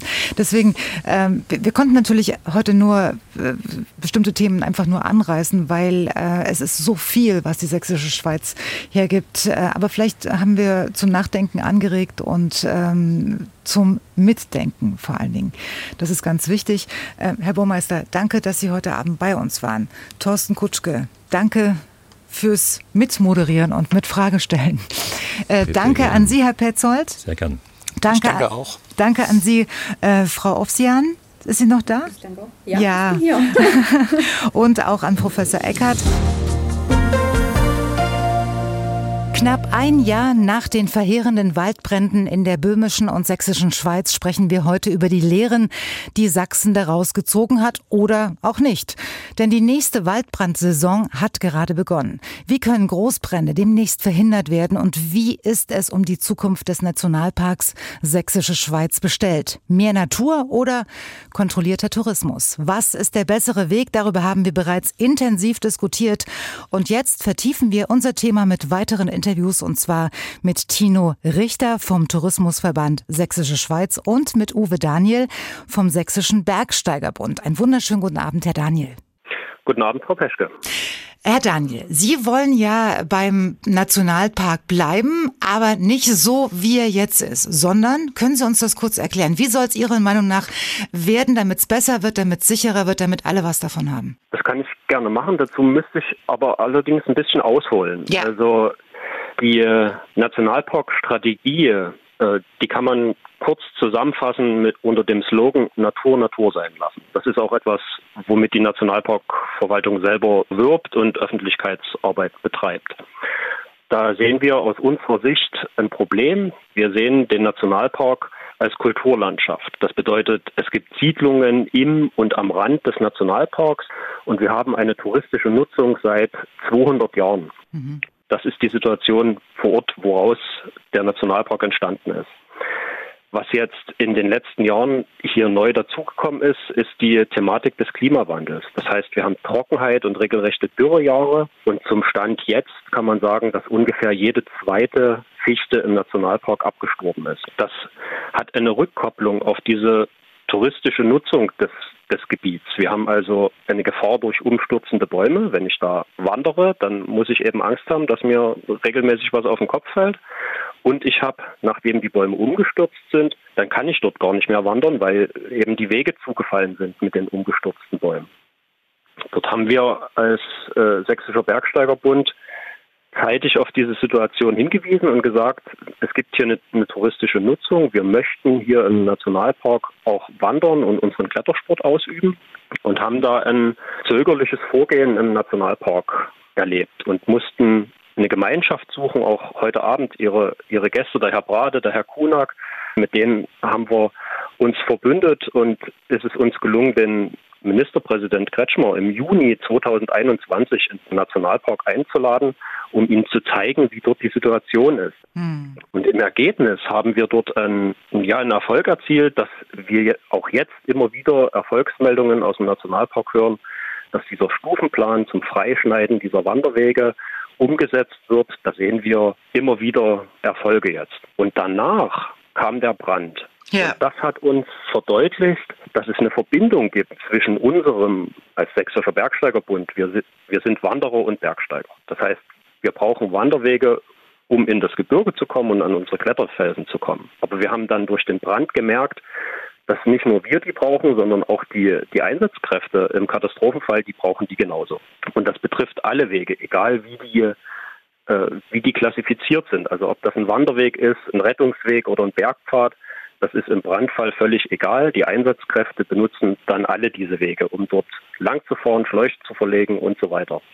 Und was wir auch gemerkt haben, ist, dass dieser Brand, der ja seine Intensität auf tschechischer Seite hatte, immense Flugfeuer ausgelöst hat. Also Berichte von Ascheregen aus 15 Kilometer Entfernung und Sprünge des Feuers in Kilometerschritten. Und da sehen wir ein paar Punkte, auf die wir zukünftig reagieren müssen. Das sind kurzfristig, mittelfristig und langfristige Sachen. Bei den kurzfristigen Sachen sehen wir nach wie vor die Aufgabe, die Gefahr von den abgestorbenen Fichten zu reduzieren. Also, die sind ja meistens auch vom, vom Borkenkäfer noch äh, zerfressen genau. ne? und die liegen da rum, das, das muss weg, ne? Ist Ihre Meinung? Korrekt, also das ist eine, eine, unmittelbare Folge des Klimawandels, dass eben diese nicht Standort, äh, also die nicht heimische Fichte dort einfach ein, ein Standortproblem hat, weil es zu trocken ist. Und Sie, Sie wollen, dass da ein Mischwald ähm, hochwächst, ne? Das ist eher was Langfristiges. Was man kurzfristig machen kann, ist die Wege frei halten. Das ist wichtig für Wanderer und Bergsteiger und das ist aber auch wichtig für Einsatzkräfte. Das muss gemacht werden, dass ich an einem Weg nicht die Gefahr habe, dass mir ein großer Baum auf den Kopf fällt. Und ich muss sicherstellen, dass wenn ich mit einem Einsatzfahrzeug dort reinfahre, nicht hinter mir der Weg zubricht und ich dann irgendwie in einer Sackgasse stehe und dort nicht mehr mhm. rauskomme. Und ähm, Herr Daniel, jetzt geht's ja in erster Linie darum, den, den Wald äh, wieder aufzuforsten, beziehungsweise den Wald widerstandsfähiger zu machen. Ähm, und jetzt sagen natürlich die Naturschutzorganisationen, dass der Wald jetzt besonderen Schutz bräuchte und das bedeutet nichts anfassen, alles so lassen, wie es ist. Die Natur regelt das von selbst. Klingt auch irgendwo logisch. Naja, wir haben da ein, ein bisschen ein anderes Verständnis. Also wir haben eine, wir haben eine Situation, die menschengemacht ist. Wir mhm. haben also vor ein paar Generationen entschieden, in der sächsischen Schweiz Fichten anzubauen, damit wir das Holz ernten können. Jetzt merken wir durch den Klimawandel, der auch menschengemacht ist, dass wir Probleme dadurch bekommen. Wir können dort nicht mehr wandern, wir können uns dort nicht mehr erholen und unsere Einsatzkräfte, äh, die dann dort rein wollen, die sind auch großen Gefahren ausgesetzt. Und jetzt sich dort einfach in den Schaukelstuhl zu setzen und zu sagen, ja, Hände hoch ist das Beste, was ich machen kann, da habe ich eine andere ähm, Vorstellung von Verantwortung. Und jetzt gibt es ja noch die Expertenkommission, die ihre Handlungsvorschläge zur Vermeidung und besseren Bekämpfung von Waldbränden in der sächsischen Schweiz bereits vorgestellt hat. Decken sich die Vorschläge eigentlich mit, mit Ihrer Erwartungshaltung beziehungsweise mit Ihren Forderungen oder sagen Sie, da muss noch mehr kommen? Die decken sich im Groben mit unseren Forderungen. Allerdings hat die Expertenkommission dort keine Sachen gesagt, die an den sage ich mal, politischen Zielen des Nationalparks rütteln. Also da wird gesagt, ja, ich muss natürlich äh, Wege frei halten und ich brauche ähm, Brandschutzschneisen und ich brauche ähm, Waldgemeinschaften, die nicht so gut brennen wie, ja. wie, Fichten, wie Fichtenforste. Das sehen wir auch so, aber dann ist immer so äh, Satz in Klammern, naja, im Nationalpark, da ist Prozessschutz und dort können wir das natürlich nicht machen. Und dann höre ich sozusagen aus der Politik, naja, das ist ja Nationalpark und das ist allgemeiner Konsens, dass wir das auch wollen. Und da sage ich, naja, die Leute, die dort direkt neben dem Nationalpark wohnen, die fürchten sich eben davor. Wenn hinterm Haus eine kilometerhohe Rauchsäule ist, da geht es einem nicht gut. Und wir stehen dafür ein, dass wir hier einen Nationalpark erschaffen, der von allen getragen wird und von allen getragen werden kann. Wir brauchen kurzfristig die Begehung der Wege. Wir brauchen kurzfristig Schutzstreifen rund um Siedlungen, dass keine große trockene Totholzmasse vorliegt. Ja. Und wir brauchen unserer Meinung nach mittelfristig auch eine gewisse Vorsorge, was zukünftige Großbrandereignisse angeht. Wir haben also noch Gebiete im Nationalpark, die wo viele tote Fichten stehen, die sehr unzugänglich sind. Dort muss man drüber nachdenken, wo, an welchen geeigneten Stellen man Schlauchverlegewege einrichtet, dass man im Brandfall dort operieren kann. Dass wir brauchen an bestimmten neuralgischen Punkten auch mal einen grenzüberschreitenden Weg, der zumindest für Einsatzkräfte taktisch genutzt werden kann. Da reden wir noch nicht darüber, dass das touristisch genutzt wird, ja. sondern einfach nur, was machen wir, wenn es das nächste Mal hier groß brennt. Das ist Ihnen ja auch besonders wichtig, diese, diese grenzüberschreitende Öffnung von, äh, von Rettungswegen. Wie sieht es denn im Moment aus? Ein Jahr später ähm, hat, sich, hat sich irgendwas verbessert in dieser Hinsicht? Ja, wir sehen noch das, was ich vorhin angesprochen habe, diese Freischneidung der Wanderwege. Da mhm. sehen wir jetzt immer wieder Erfolgsmeldungen, dass Wege wieder zugänglich gemacht werden, wo man auch sagen muss, naja, es ist keine große Überraschung, wenn Sie unter einer Fichte stehen und dort grüne Nadeln im Sommer runterrieseln, da wissen Sie, dort ist gerade der Borkenkäfer drin. Und was mit dem Baum passieren wird, ist glasklar, der wird absterben und irgendwann wird er umfallen. Mhm. Und dort in einen Modus zu kommen, wo wir vorsorglich was tun, dass wir also den Baum kontrolliert zur Seite fällen, nicht über den Weg, sondern dorthin, wo er keine Gefahr mehr auslöst. Ja. Da müssen wir irgendwann, irgendwann hinkommen und da sehen wir sozusagen jetzt immer größere Anstrengungen und das hat auch Schritt für Schritt Erfolg. Gut. Uwe Daniel war das vom Sächsischen Bergsteigerbund. Ich danke Ihnen vielmals und schöne Grüße und einen schönen Abend noch. Machen Sie es gut. Ich danke Ihnen. Die sächsische Schweiz ist unser Thema heute Abend und wir fragen uns, was Sachsen aus dem Großbrand im vergangenen Jahr gelernt hat. Wie steht's also zum Beispiel um den Tourismus in der sächsischen Schweiz? Das frage ich jetzt Tino Richter vom Tourismusverband Sächsische Schweiz. Schönen guten Abend, Herr Richter. Guten Abend, Frau Peschke. So ganz spontan Daumen hoch oder Daumen runter für den Tourismus? Wenn ich auf dieses Jahr auf den Tourismus schaue, dann auf jeden Fall Daumen hoch. Okay, weil die Zahl der Übernachtungen dann doch angezogen hat oder wie hat sich's nach dem, nachdem es letztes Jahr runtergegangen ist, kurz nach dem Brand weiterentwickelt? Ja, wir hatten sehr schwere Jahre im Tourismus in der sächsischen Schweiz und haben jetzt das Gefühl, dass wieder viele Gäste kommen und wir wieder auf ein normales Jahr zusteuern können, wo viele Gäste kommen und einfach die sächsische Schweiz unbeschwert genießen können. Und was heißt ein normales Jahr, so in Zahlen ausgedrückt? Ein normales Jahr heißt bei uns, wir haben so im gewerblichen Bereich 1,7 Millionen Übernachtungen. Dazu kommen viele Privatübernachtungen dazu, die wir in der sächsischen Schweiz hier haben. Und natürlich auch jede Menge Tagesgäste. Bis zu 8 Millionen schätzt man da. Mit dem Abstand von jetzt knapp einem Jahr ähm, haben Sie bestimmt einen besseren Überblick. Wie, wie groß ist denn der Schaden, den der Waldbrand allein im Tourismus angerichtet hat? Haben Sie da ein paar Zahlen für uns? Auf jeden Fall. Also es war ein erheblicher Schaden. Die Region war wochenlang in Atem, weil keiner richtig wusste, was passiert jetzt, wie können wir mit der Situation umgehen. Wir haben es äh, nachgerechnet und können sagen, allein im gewerblichen Bereich fehlen uns 100.000 Übernachtungen durch den Waldbrand, weil Gäste abreisen mussten, weil aber auch Gäste in der schönen Zeit im Sommer nicht gebucht haben und im Herbst dann schon wieder fehlten. Und das heißt also 100.000 Übernachtungen gewerblicher Bereich plus Privatbereich dazu. Das heißt, wir reden insgesamt über einen Beschaden, den wir mal so hochrechnen können von ca. 20 Millionen Euro für die Tourismuswirtschaft hier in der sächsischen Schweiz. Und wie viele Betriebe waren am Ende davon betroffen? Man kann sagen, mehr oder weniger alle. Wir hatten ja ein Waldbetretungsverbot, was hinzukam. Das heißt, ähm, man merkt sehr schnell, auch wenn so ein Ereignis in einer kleinen Region nur auftritt, es ist die ganze sächsische Schweiz betroffen, weil selbst bis nach Pirna gab es Stornierungen und selbst da haben die Unternehmer geklagt, dass Gäste wegbleiben, weil es fehlten die Freizeitmöglichkeiten, wenn man nicht wandern gehen kann und wenn der Wald geschlossen war. Und das hat also letztlich alle Betriebe in der Region getroffen. Die einen natürlich sehr stark, die direkt vor Ort waren und die anderen, die in der Peripherie lagen, vielleicht etwas weniger. Aber letztlich hängen wir alle daran, dass die Region hier funktioniert. Und Sie sprachen gerade nicht von zwei, sondern von insgesamt 20 Millionen Euro. Das ist äh, allein die Schadensbilanz des sächsischen Tourismusmanagements. Ähm, wie oder was, beziehungsweise wer ist denn äh, am Ende dafür aufgekommen für diese 20 Millionen? Also zum Großteil äh, ist der Schaden bei den Unternehmern geblieben. Es gab Hilfsprogramme, Unterstützungsprogramme, die haben bestimmt einige Härten mit äh, abdecken können. Das war schon durchaus wichtig. Aber äh, der Großteil ist bei den Unternehmern vor Ort geblieben, die einfach schließen mussten oder in der Zeit überhaupt nicht in der Lage waren, Gäste zu empfangen, Stornierungen hatten.